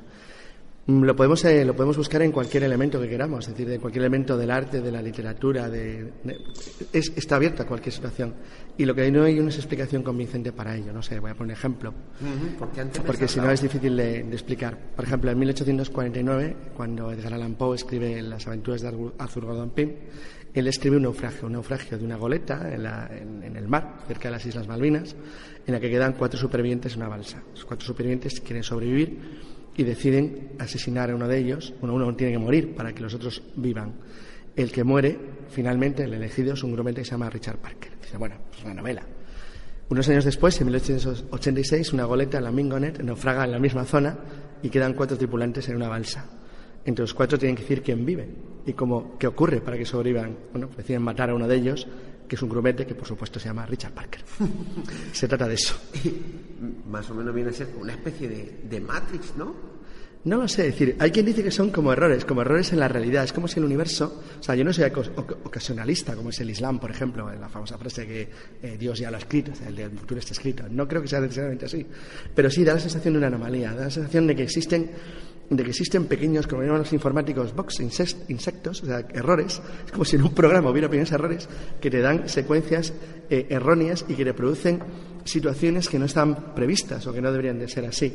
Ese tipo de casualidades abarcan eh, desde elementos meramente eh, formales de la vida diaria o comunes que solamente se identifican cuando ocurren, hasta elementos que están claramente, claramente identificados en, en, eso, en obras de arte, en libros, en películas o en programas de emisión de radio o en canciones. No sé, por ejemplo, hay un hecho muy conocido, en el año 1900 el rey Humberto Italia va a inaugurar un, bueno, va a un acto eh, una especie de acto de atletismo en el estadio de Milán, perdón, de Turín, y eh, bueno, pues va a cenar a un restaurante. En el restaurante el, dueño del restaurante, claro, saber que está allí el, rey de Italia, pues se acerca a saludarle y entonces el, monarca le saluda muy amablemente, pero, pero le dice, usted y yo nos parecemos mucho. Y dice, pues es verdad, majestad, nos parecemos mucho. Tanto es así que además yo también me llamo Humberto. Hombre, qué casualidad. Y fíjese, que mi mujer se llama como la reina, Margarita. Onda, pues sí que es casual. Y dice, y hay más, eh, yo inauguré el restaurante el día de su coronación. Hombre, pues esto ya es genial. Entonces, bueno, el, rey muy emocionado le dice que le invita al día siguiente al festival al que va a acudir al estadio, al estadio y bueno, pues él va. unas horas antes de empezar, un, oficial le dice al rey que ha ocurrido una terrible desgracia y es que la persona a la que ha invitado acaba de fallecer asesinado. Entonces el rey se queda como muy sorprendido. Bueno, también qué mala suerte. Por supuesto, al rey le mataron a salir del estadio. Entonces, estas, estas circunstancias, que son coincidencias o casualidades, se dan... ¿Jugada macabra del destino sería? No lo sé, porque probablemente existe mucho más de lo que nosotros somos capaces de ver. Lo que pasa es que no tenemos capacidad para encontrarlas todas y las vemos solamente en el pesado. Sin embargo, esto está cambiando, que es una parte de la que quiero hablar hoy, y es que hay mucha gente ya dedicada a buscarlas. Y dices, bueno, ¿y cómo las buscas? Porque es muy difícil buscarlas en la literatura o buscarlas en la radio, pero sin embargo hay un elemento donde es muy sencillo encontrarlas porque es más fácil de acotar, que es el cine. El cine. Entonces, el cine ofrece montones de muestras, de muestras de, cómo las casualidades no solamente se dan de manera muy frecuente, sino que incluso pueden ser anticipadas. Lo sorprendente es que, claro, nosotros las descubrimos una vez que se producen, pero hay algunos casos, y eso no puedo contar porque hay que verlo, en los cuales eh, las coincidencias están ya apuntadas. Entonces, bueno, es realmente fascinante porque, repito, no estamos hablando de anticipación, no estamos hablando de que una película anticipe un teléfono móvil en los años 60 o de que una película hable de ir a Marte, no, hablamos de otra cosa, de casualidades increíbles que, eh, por cierto, son tan llamativas que últimamente el problema que hay es que se falsifican de manera muy habitual. Sobre respecto a las falsificaciones, pues por ejemplo hay una circulando por ahí muy conocida que es la de que los Simpson habían anticipado la candidatura de Trump. bueno, lo que es increíble es cómo los Simpson han conseguido, o, quien lo movió, ha conseguido convencer a la gente que eso se emitió en el año 2000 cuando se emitió en, octubre del 2015. Entonces no sé cómo nadie se pone a mirarlo, pero bueno, obviamente eso se desmonta con cierta facilidad. Pero el hecho de que eso exista es porque saben qué ocurre de verdad. Entonces lo sorprendente, aparte de quitar la paja, de, es decir, separar un poco lo que es fantasía, lo que es realidad, es que ocurre mucho más de lo que pensamos y a una escala mm, desconocida, probablemente enorme. Lo que ocurre es eso, es decir, que no somos capaces de verlo porque no podemos. Pero realmente el, nivel de las coincidencias seriales o de las casualidades alcanza realmente volúmenes que a mí me sorprenden. Es curiosísimo. Y tú que eres un estudioso, ¿realmente son casualidades o causalidades? No, no, pueden ser las dos cosas, no lo sé, no lo sabemos, porque realmente no conocemos, conocemos muy poco sobre la naturaleza del universo y sobre nuestra propia realidad, eh, pero muy, muy, muy poco. No lo sé, decir, esto, esto, esto implicaría muchos factores, desde los campos morfogénicos de Sheldrake, es decir, la capacidad que los seres humanos dejemos nuestros pensamientos de alguna manera en una especie como de, bueno, de, elemento en el cual nuestra propia especie es capaz de captarlos, que a mí no me convence, me convence bastante poco. Decir, sería muy largo contar el porqué, pero, pero eso es verdad parece afectar a algunos elementos decisivos de la historia de la humanidad o que son importantes. No sé, por ejemplo, el uso del arco, pero sin embargo, parece que algunas otras cosas elementales que tenían que aparecer no aparecen. Es no, el, caso de los campos morfogénicos no está tan claro, pero sin embargo, que, los campos morfogénicos no deja de ser un avance el pensamiento de la existencia de un archivo acásico, la capacidad de que todo lo que los humanos pensamos hacemos quede registrado de alguna manera en una especie de memoria colectiva que guarda la Tierra o el o como lo quieras llamar. No lo sé, yo no le voy a dar una explicación porque no la tengo y no lo sé. Siento es un divertimento lo que voy a hacer hoy, es para que la gente se lo pase bien un rato porque realmente creo que se va a sorprender porque es curiosísimo.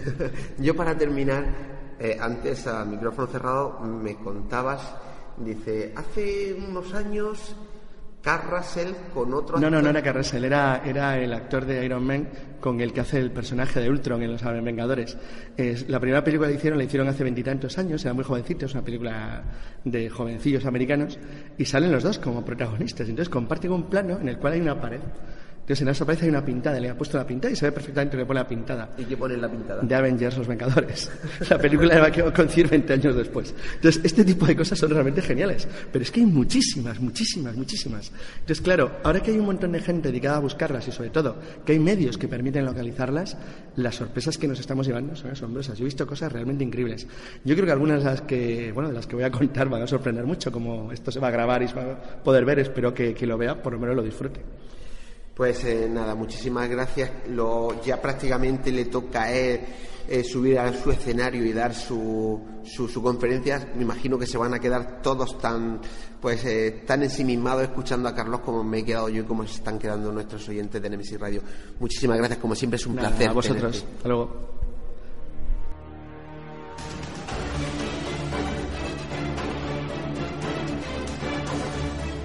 Carlos, como siempre, impresionante.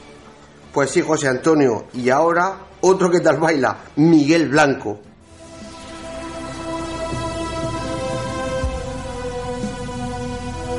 Esta noche vamos a hablar un ratito con un buen amigo, un querido amigo con el que he tenido y tengo el placer de coincidir en diferentes lugares, además de contar con su apoyo incondicional en un evento que para mí era un sueño poder realizarlo y que gracias a su apoyo y para regocijo de todos los murcianos amantes del misterio, hoy día es una realidad. Estoy hablando del Congreso Más Allá. También he de decir que he tenido y tengo el privilegio y la fortuna de disfrutar de algunas noches de, charlas con él, en las que he de reconocer que, como no podía ser de otra manera, he aprendido mucho, ya que este señor, además, de tener mil experiencias en que contar de sus múltiples viajes por todo el mundo en busca del misterio, es un sabio, pero uno de los de verdad. Y lógicamente sabéis perfectamente de quién estoy hablando, ¿verdad? De Miguel Blanco, director, guionista, presentador y el alma mater de, de ese mítico programa Espacio en Blanco.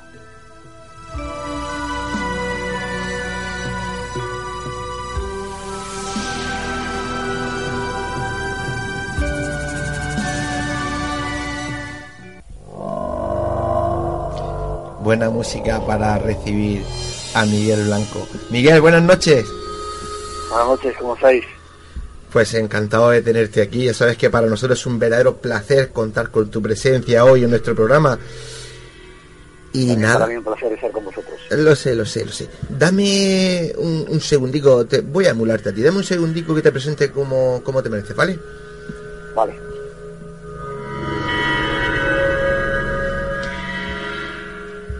Eh, hablar de Miguel Blanco es muy fácil, ¿no? Pero yo creo que hay mucha gente, sobre todo la, gente más joven, que, no conoce un poco su trayectoria, solo conoce que es seguramente, y sin seguramente, pues el, presentador, la, figura más importante de, España en el mundo del misterio dentro de la radio, ¿no? Miguel Blanco Medrano, como ya hemos comentado antes, un grande de la radio, como he dicho, quizá el más grande de la radio dedicado al misterio. Es licenciado en Ciencia de la Información por la Universidad Complutense de Madrid. También cursó estudios en psicología, en antropología. Su faceta como periodista radiofónico comenzó a finales de la década de los 70, corriendo por diversas emisoras hasta que en 1987 naciera su ya mítico programa Espacio en Blanco. Tras esa primera etapa en Radio Nacional de España, pues eh, estuvo por diversas eh, y distintas cadenas privadas, pero siempre fiel a la misma cabecera. Ha sido productor ejecutivo de diversos programas, entre ellos Goma Espuma, de M80 Radio y Aventurero, de la cadena SER. Ha colaborado en Televisión Española, Telecinco, Antena 3, Localia, Telemadrid, cualquier televisión que nos podamos imaginar alguna más. Ha producido programas para diferentes cadenas de televisión, siempre en el mundo del misterio y los viajes. Su carácter desde siempre lo hizo ser un empedernido aventurero. No en vano ha visitado más de 140 países. Y una vez dije 150 y él me corrigió. Así que digo 140 buena parte de, eso, esas experiencias vividas pues eh, las ha plasmado en, en, sus libros, sus últimas publicaciones, 2012, Mayas, los señores del tiempo y otros mundos, la huella de los antiguos dioses. Y bueno, pues en el, año, en el año 2008 volvió a Radio Nacional de España y desde entonces pues se está emitiendo su espacio en blanco, como he dicho, el programa más legendario de la radio española. Tiene muchísimos, muchísimos hitos históricos, quizás los más importantes para destacar pues que organizó la mayor convocatoria de toda la historia de la radio mundial en las cañadas del Teide en Tenerife, que juntó a más de 40.000 personas. Y bueno, en la última época en Radio Nacional de España ha sido, pues, eh, eh, ha conseguido realizar un programa que eso creo que es histórico desde la Gran Pirámide de, de Giza en Egipto y también desde el Muro de las Lamentaciones. Y estoy seguro, conociéndolo, que este no para ahí.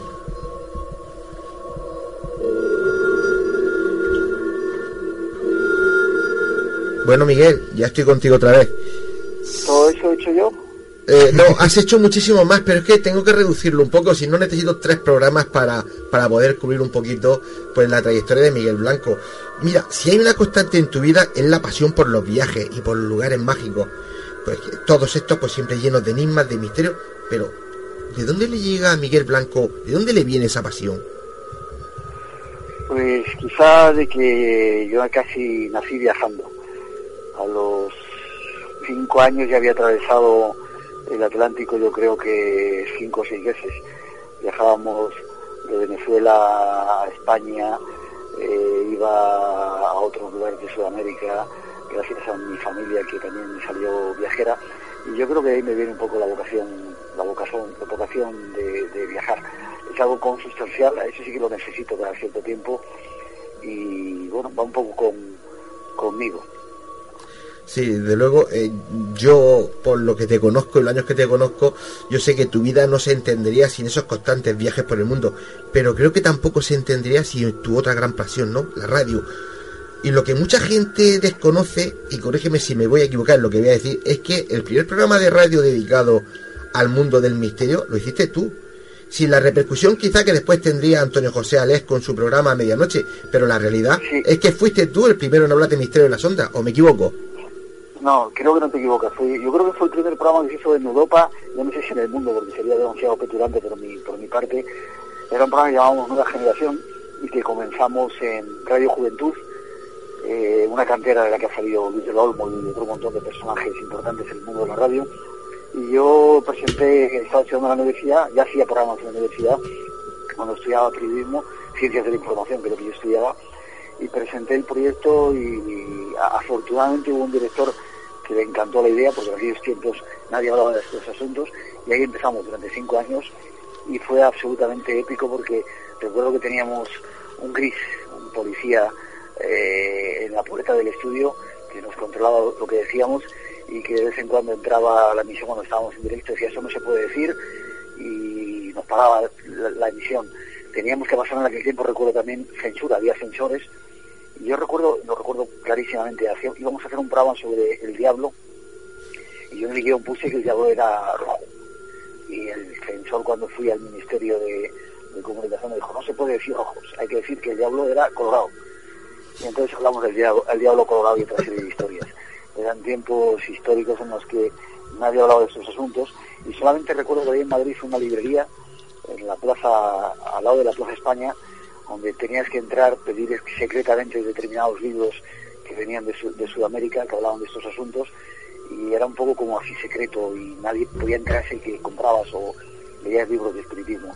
Era un tiempo curioso aquí de, los años 70 en el que empezábamos a hacer radio, ciertamente.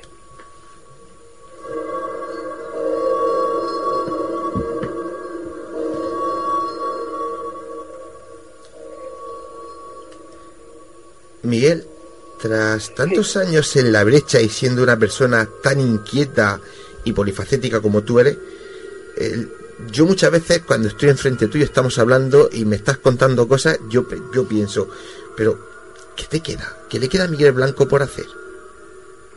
Wow, tantas cosas, tantas cosas. Yo creo que mientras uno se enfría, por ejemplo, me queda hacer un programa desde el templo de Luxor, en, en Egipto una vieja ilusión que tenía hace tiempo y que dentro de muy poquito, si Dios quiere, se va a hacer realidad por primera vez en la historia, una vez más. Eh, vamos a hacer un programa desde ese lugar que es eh, uno de los sitios más importantes de, la cultura, la raíz de nuestra cultura y, el templo más grande que hay, que hay incluso ahora en nuestros días. Entonces me queda eso, me queda por hacer un programa desde Machu Picchu, nos queda tantas cosas que comunicar a los seres eh, que nos siguen, que, bueno, yo no sé si voy a tener tiempo en esta vida todavía para poder hacerlo. Decía que si yo creyera en la reencarnación, no me, no hace falta casi ni creer en la reencarnación, no es mi caso, ¿no?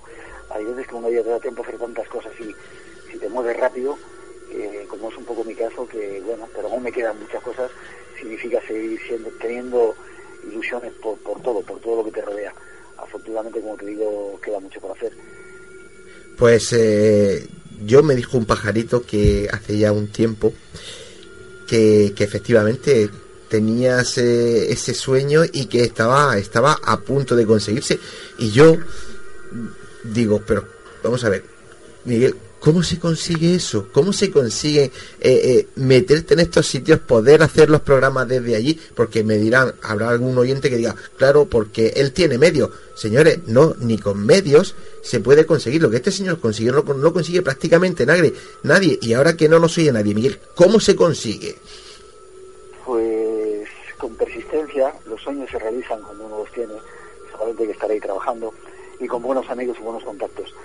En Egipto afortunadamente tenemos gente que se ha convertido en personas de nuestra familia que cuando les contamos los proyectos al principio están locos, no se puede hacer, pero luego las cosas empiezan a caminar y se van, se van haciendo realidad. Y casi te puedo decir en primicia, nadie lo sabe, así bajito que no se escucha nadie, que del 15 al 22 de noviembre vamos a volver a Egipto si Dios quiere y vamos a realizar una nueva misión histórica desde el templo de Luxor, como te decía, nadie lo ha hecho y que incluso los propios egipcios se asombran cuando pedimos permiso para hacerlo y dicen, pero bueno, ¿cómo vais a hacer un programa de ahí? Si, recuerdo que una vez cuando estábamos en la pirámide, ¿no? Dios, estáis locos, si, si nadie se ha metido ahí, pero ¿para qué quieres el permiso? Y al final las cosas se van consiguiendo poco a poco. No lo sabe nadie, eres tú el primero que lo sabe, ¿eh? Muchas gracias por esa primicia, compañero.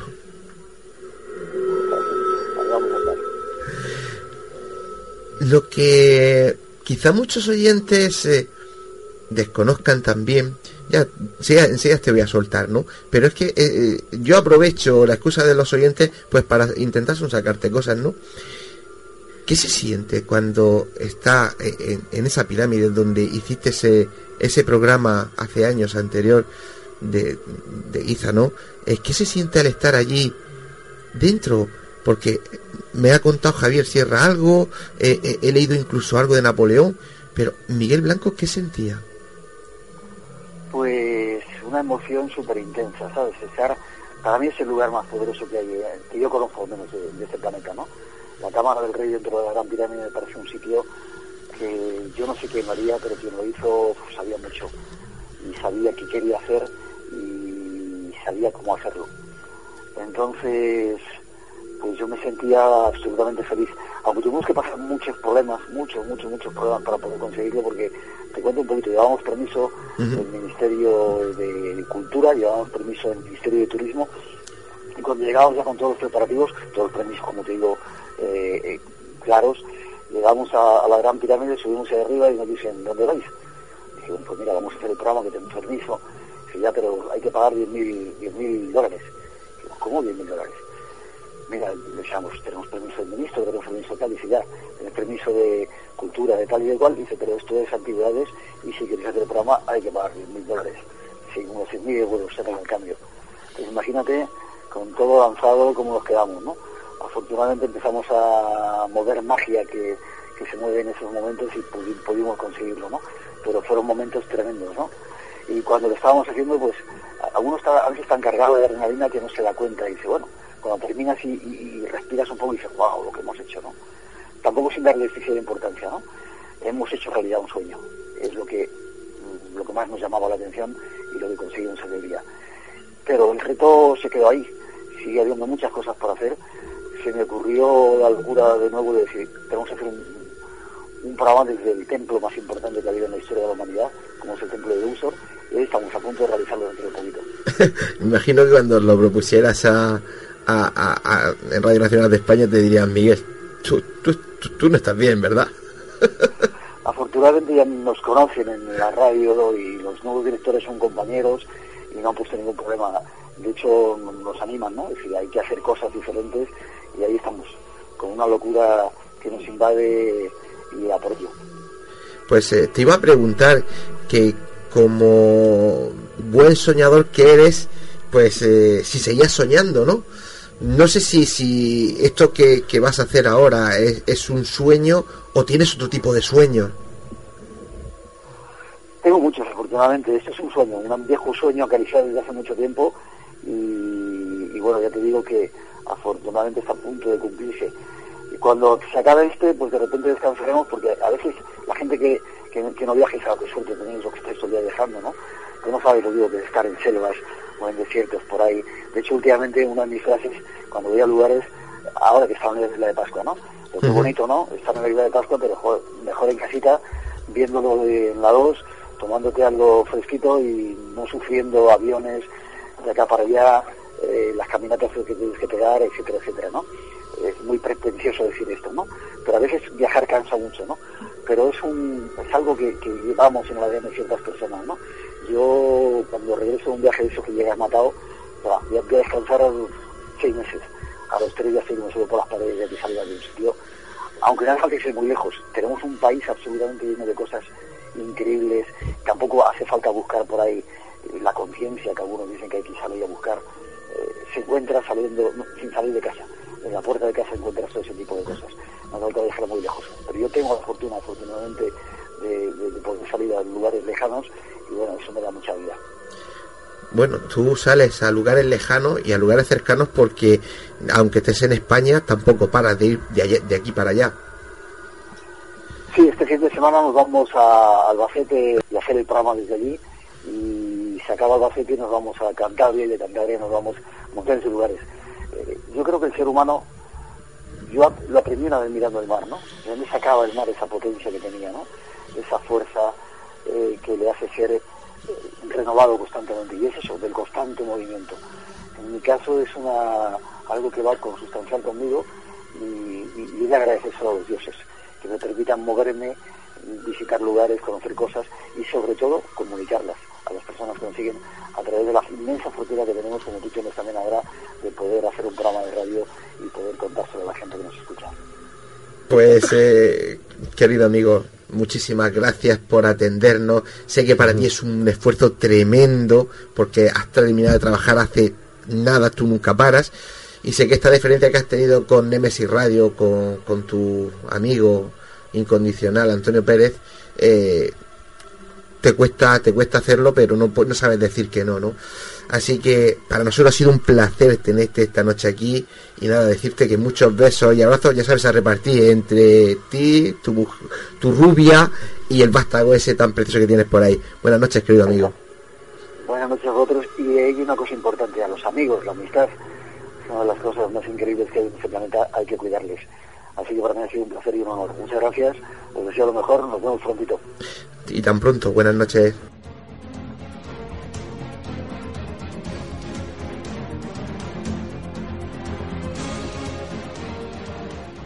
¿Qué me dice José Antonio? Pues nada, que Miguel es un espectáculo, siempre eh, que habla y ahora... Pues ahora vamos a escuchar a don Antonio Piñero hablándonos de Jesús.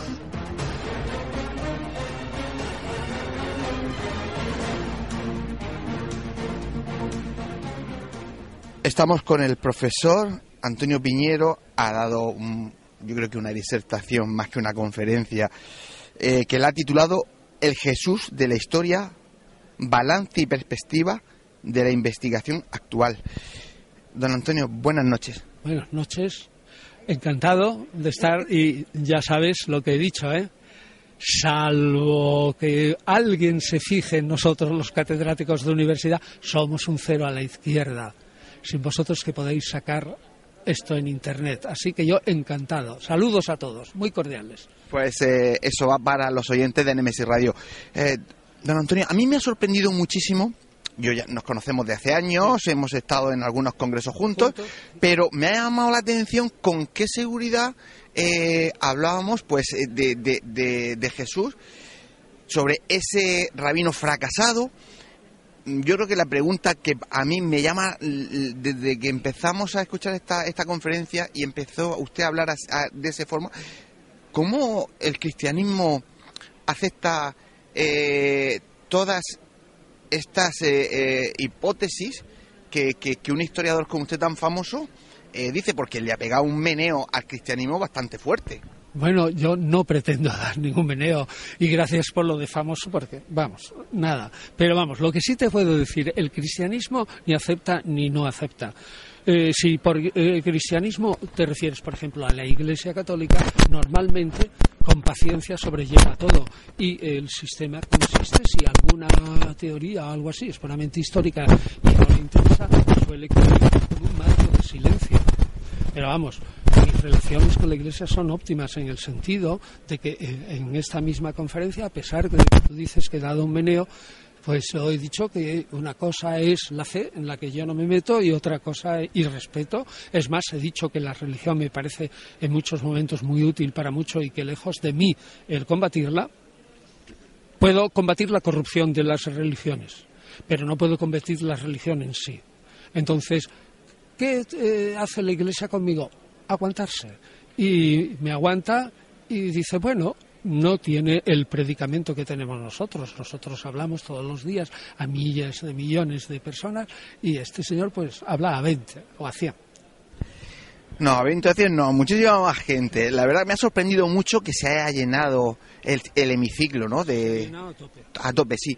Eh, otra cosa que me, me ha llamado mucho la atención, sobre todo, es el eh, cómo eh, va desglosando, como gran historiador que es, paso a paso. Es decir, de la gente que hay aquí dentro, yo conozco a mucha y, y hay muchísimo, muchísimo cristiano, gente de verdad ferviente religiosa. Usted ha dicho en todo momento, ha sido muy respetuoso, pero cómo van aceptando, cómo, eh, por ejemplo, diga que el Nuevo Testamento eh, realmente no es no es algo veraz, no es válido, no es verdadero y que hay que reescribirlo. Y de hecho usted está diciendo que, que próximamente el año que viene va a aparecer un Nuevo Testamento hecho por historiadores, ¿no? Sí, exclusivamente. Y yo creo que es una buena noticia.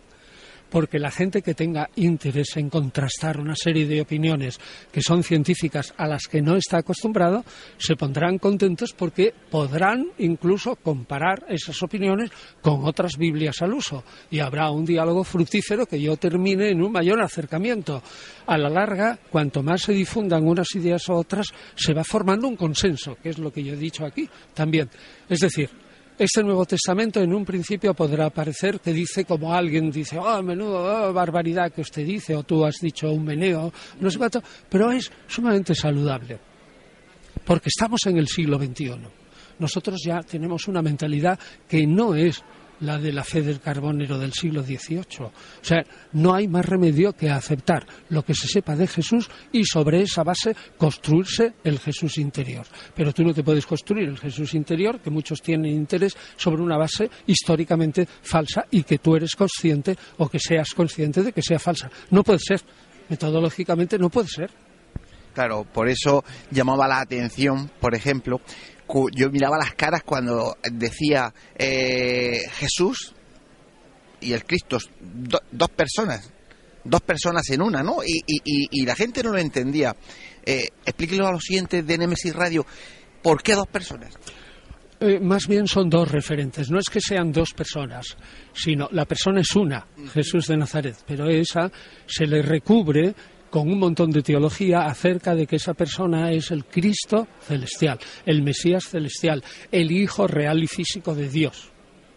Es decir, es la misma persona Jesús de Nazaret, pero se dicen de ella cosas que los historiadores no podemos decir porque pertenece a la pura fe y a la pura teología. Eso es lo que quiero decir. Si alguien me ha entendido como si fueran dos personas en una, en un sentido físico, pues, sería culpa mía, porque no me he querido expresar o no he podido expresarme bien. Lo que yo sí quiero decir claramente que es una persona sola. Jesús de Nazaret a la que se le superpone la imagen de un Cristo celestial, pero se le superpone, eso es teología y vamos a ir terminando porque están esperándolo para irse a cenar. Pues eh, poco más, que muchísimas gracias y espero que nos veamos próximamente en otros congresos. Y que yo me acuerde muy bien de tu nombre y de todo y que todo eso es un jaleo mental que tengo a veces.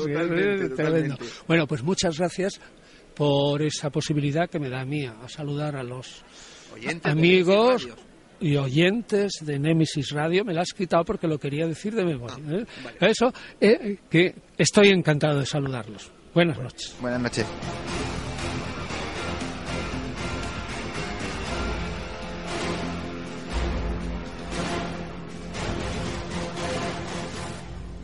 Don Antonio sienta cátedra siempre que habla. Pues eh, tienes la razón, José, tienes toda la razón, José Antonio. ¿Y con quién vamos a terminar el programa? Pues eh, lo hacemos escuchando al historiador Óscar Fábregas, Calahorro, también hablando de la figura de Jesús.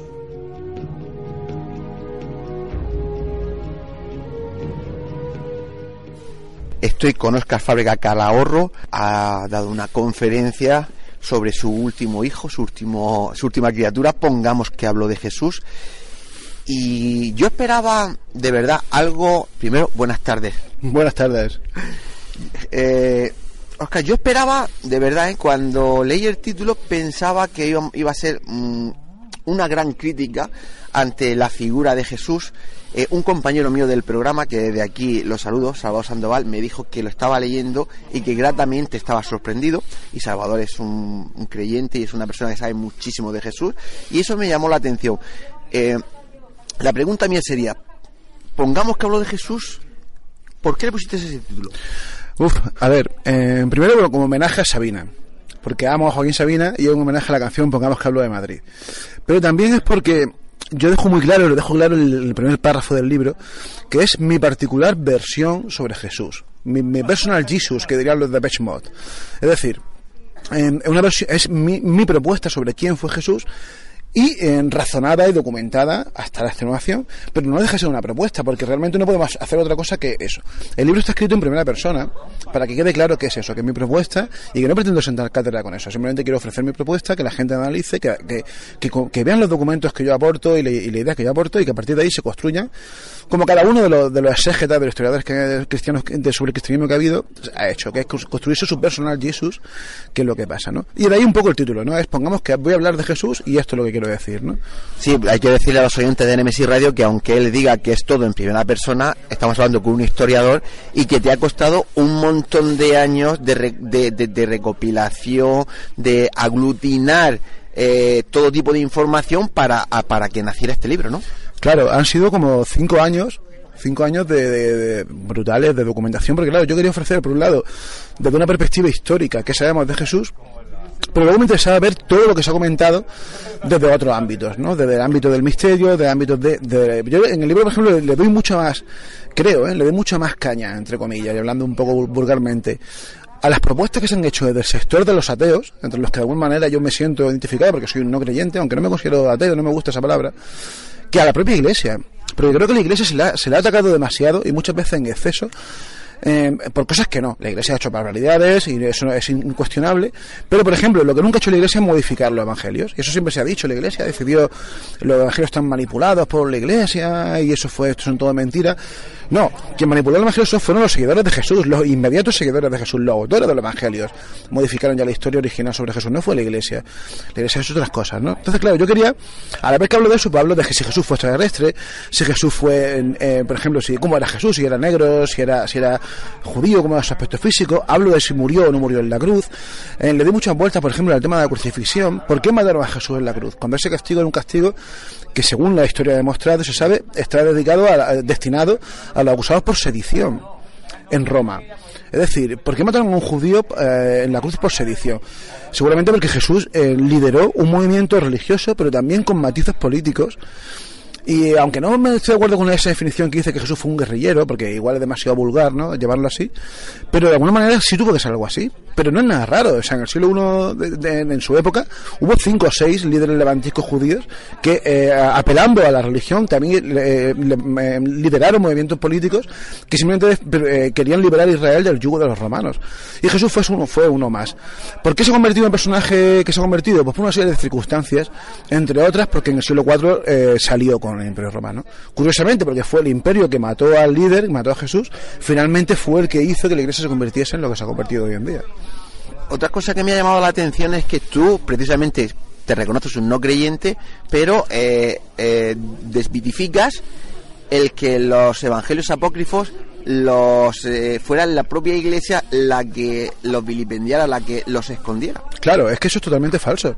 Eso es una leyenda urbana, eh, eh, sobre todo eh, originada en mitad del siglo XX, con todo el boom de los nuevos Jesuses que vienen desde, la, sobre todo de perspectivas ateas, en los que se suele plantear eso cuando eso no es así. O sea, de hecho, en, los primeros escritos de los padres de la Iglesia se, reconocen como, como válidos, aunque no tan válidos, porque no consideran que estén inspirados algunos de los evangelios apócrifos. Pero la Iglesia nunca ha prohibido el uso de esos evangelios, solamente ha prohibido el uso de los evangelios gnósticos, que son un grupo de, de, cristianos que especialmente eran heréticos y que eso sí fueron perseguidos y fueron em, eh, quemados esos libros directamente. Y que gracias precisamente al hallazgo de Nakamadi en, 1956 esos libros salieron a la luz. Pero los otros setenta y pico evangelios que hay apócrifos es la iglesia la que, la que lo ha conservado. De hecho, yo he, dado un par de charlas y tengo un, libro en mente que va a girar un poco en torno a eso, que es sobre manifestaciones artísticas en iglesias cristianas de eh, escenas del Evangelio apócrifos. Hay miles, miles de representaciones tomadas del Evangelio apócrifo en, iglesias cristianas, aunque parezca mentira, porque hay mucho mito al respecto y es totalmente falso. Tú sabes que hay gente como el profesor Antonio Piñero que dice que hay más de 25, digamos, razones para creer en la existencia de Jesús como tal. Sin embargo, tú lo pones un poco en duda aunque no dejas de dejar la puerta abierta que realmente existiera ese tipo de Jesús, porque claro, podríamos hablar de muchos tipos de Mesías, pero, pero tampoco cierras esa puerta, ¿no? No, a ver, yo creo fervientemente que existió un personaje real. O sea, no puedo, eh, me cuesta mucho explicar que fuese todo mentira. Ahora bien, ese es el gran misterio. ¿Quién fue el personaje real sobre el que se construyó el mito, no?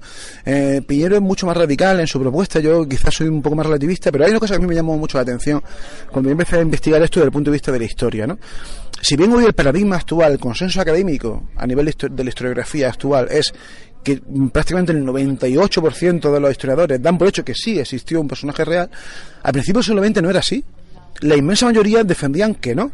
Y los que no, los que no apoyaban ese consenso decían que no se podían manifestar al respecto, ¿no? O sea, es decir, yo me puse a investigar, a leer a esos autores qué argumentación daban, ¿no? Y la verdad es que cuando uno lo lee dice, bueno, pues el caso que tampoco están tan equivocados, ¿no?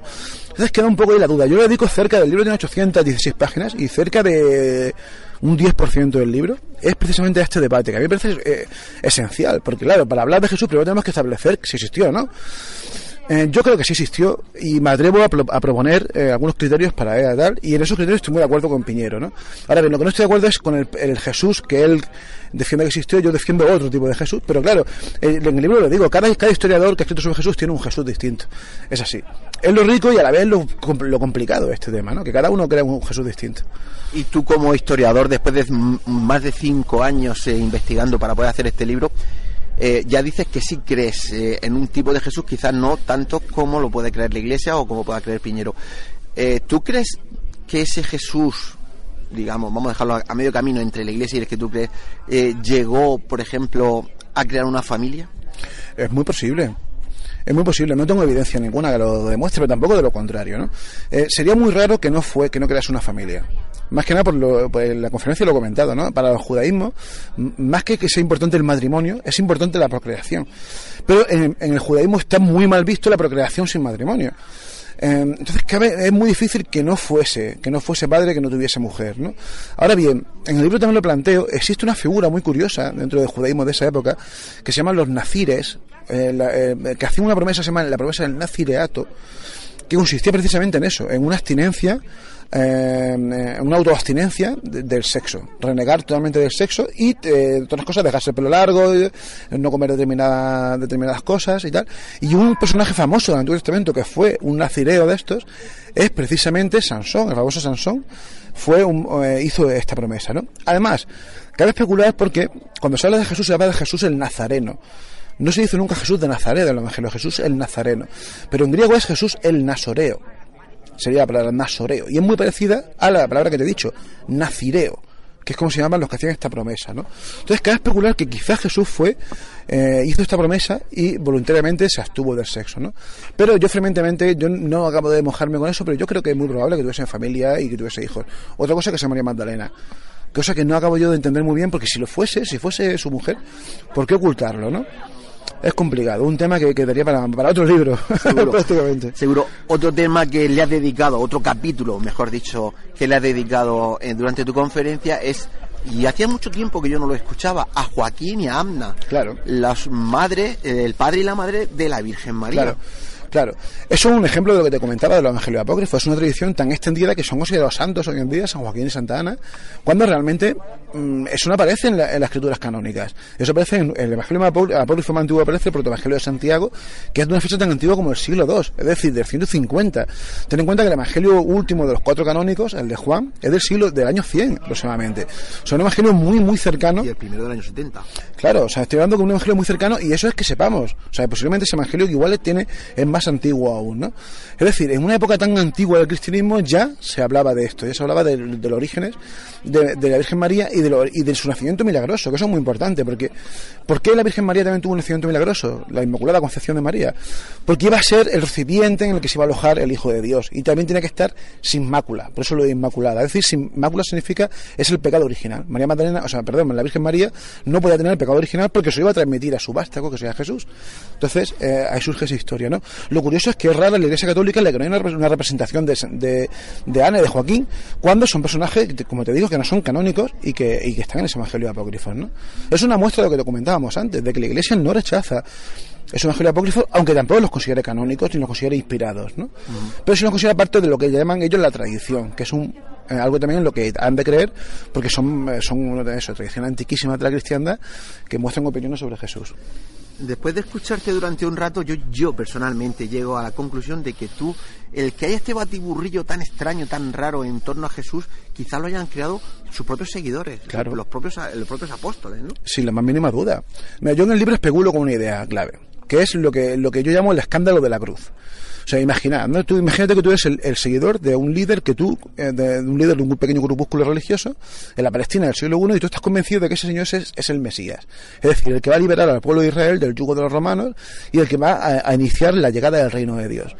Pero de pronto se lo cargan. De pronto el Señor en el que tú has colocado tu, tu esperanza, de pronto muere y de una forma tan, como decimos los andaluces, tan chunga como en la cruz. ¿no? Eso tuvo que despertar un, un, un- una- un shock, tuvo que ponerle en un estado de los seguidores tremendo. Entonces, claro, ellos empezaron a reinterpretar su figura, planteando que eso necesariamente tenía que corresponderse a un plan divino. Es decir, Jesús tenía que morir porque Dios quería que, tenía- este, quería que él muriese por algo. Entonces así surgió Así surgió la idea, surgió la idea de que, de que Jesús era el Mesías anunciado y de que todo el Antiguo Testamento es una especie de introducción a la historia de Jesús. Entonces los, evang- los evangelistas, cada uno por su cuenta, por cierto, cada evangelista es fruto de una comunidad distinta de cristianos y cada uno ofrece una cristología distinta. Son cristos distintos, cada uno de ellos. ¿no? Curioso eso. Eso es muy curioso, claro. Para mí esa es la evidencia de que Jesús existió. Porque si fuese mentira, todos, serían, todos dirían lo mismo. Sin embargo, en cuestión de 40 años, cuatro, cuatro corrientes distintas hablan de cuatro Cristos Hoy distintos. diríamos, han hecho un corte y pega, ¿no? Claro, claro. Sin embargo, no es así. Sin embargo, son opiniones distintas y además muy distintas en algunos aspectos. Por ejemplo, yo pongo un ejemplo así, ¿no? Porque dos de los evangelistas no dicen nada de que, de que la Virgen fuese virgen que son el primero Marcos y el último Juan. Solamente lo dicen Mateo y Lucas, porque los otros dos no saben nada de su infancia. ¿Cómo puede ser que no supiesen nada de su infancia? Porque si lo saben, ¿por qué no lo mencionan? Si es tan, ¿Cómo un hecho tan importante como ese no lo mencionan? Pues seguramente porque en su comunidad no lo creían o no lo sabían, ¿entiendes? Entonces yo creo que fue todo un proceso de reinterpretación del personaje que en cada comunidad dio lugar a un Cristo distinto y todo basado en eso, en el, en el tremendo, la, tremenda frustración que tuvo que, ser el ver cómo su líder moría de una manera tan cruel y tan inhumana como en la cruz. Pues como están escuchando los oyentes de Nemesis Radio, creo que este libro de Oscar Fábrega eh, tiene tantos matices para comprarlo y para disfrutarlo que yo no lo dudaría cualquier, ya no es creyente o no creyente, cualquier curioso de la figura de Jesús debería de tener este libro en su vitrina. Recuerden, pongamos que hablo de Jesús, de Oscar Fábrega Calahorro. Oscar, se puede encontrar el libro en cualquier sitio. Sí, porque ha salido con Buques, que es una editorial del Grupo La Meta, y tiene una distribución estupenda. Y eh, para empezar en Internet, en Amazon, caso del libro, está sin duda. Y si no, en cualquier librería, seguro que pidiéndolo se lo consiguen, porque ya te digo, al ser Planeta tiene distribución perfecta, o sea que no hay problema. Pues ya lo han oído, no hay problema, así que ahora, a, no, ser que la iglesia un día de esto decida excomulgarme alguna cosa así. Pero bueno, pero ahora sí. Bueno, mientras no lo excomulguen, el libro lo van a poder encontrar, así que desde Nemesis Radio, pues eh, aconsejamos, nunca eh, señalamos, aconsejamos que es un libro en el que debería cualquier curioso eh, tenerlo en su vitrina. Oscar, que muchas gracias. Gracias a ti, Antonio, un placer.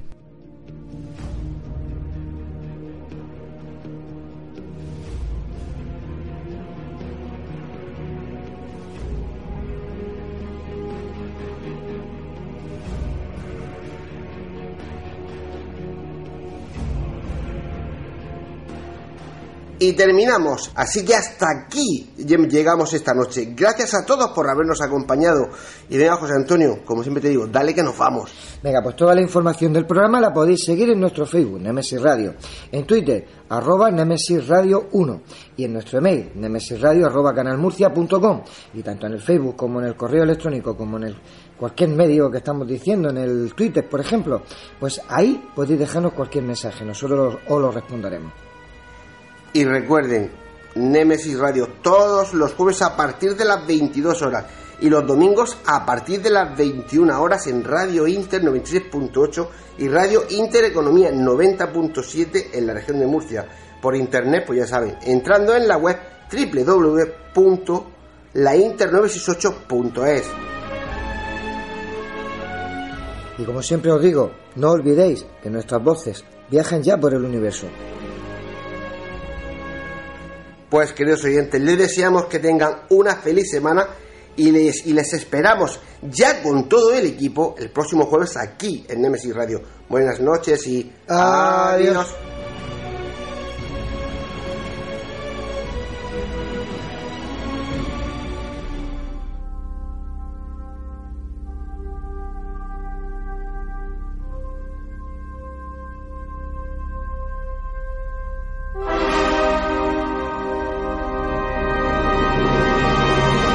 ¿Estamos solos en el universo? ¿Quiénes son los verdaderos artífices de las pirámides? ¿Hay vida extraterrestre? De ser así, ¿es posible que ya estén entre nosotros? Psicofonías, Ouija, ¿nos hablan los muertos? Némesis Radio, viajando a lo desconocido sobrepasando el horizonte de la conciencia. Némesis Radio, programa dirigido y presentado por Antonio Pérez y José Antonio Martínez. Todos los jueves a las 10 de la noche y los domingos a las 9 en Radio Inter y Radio Intereconomía, región de Murcia. Némesis Radio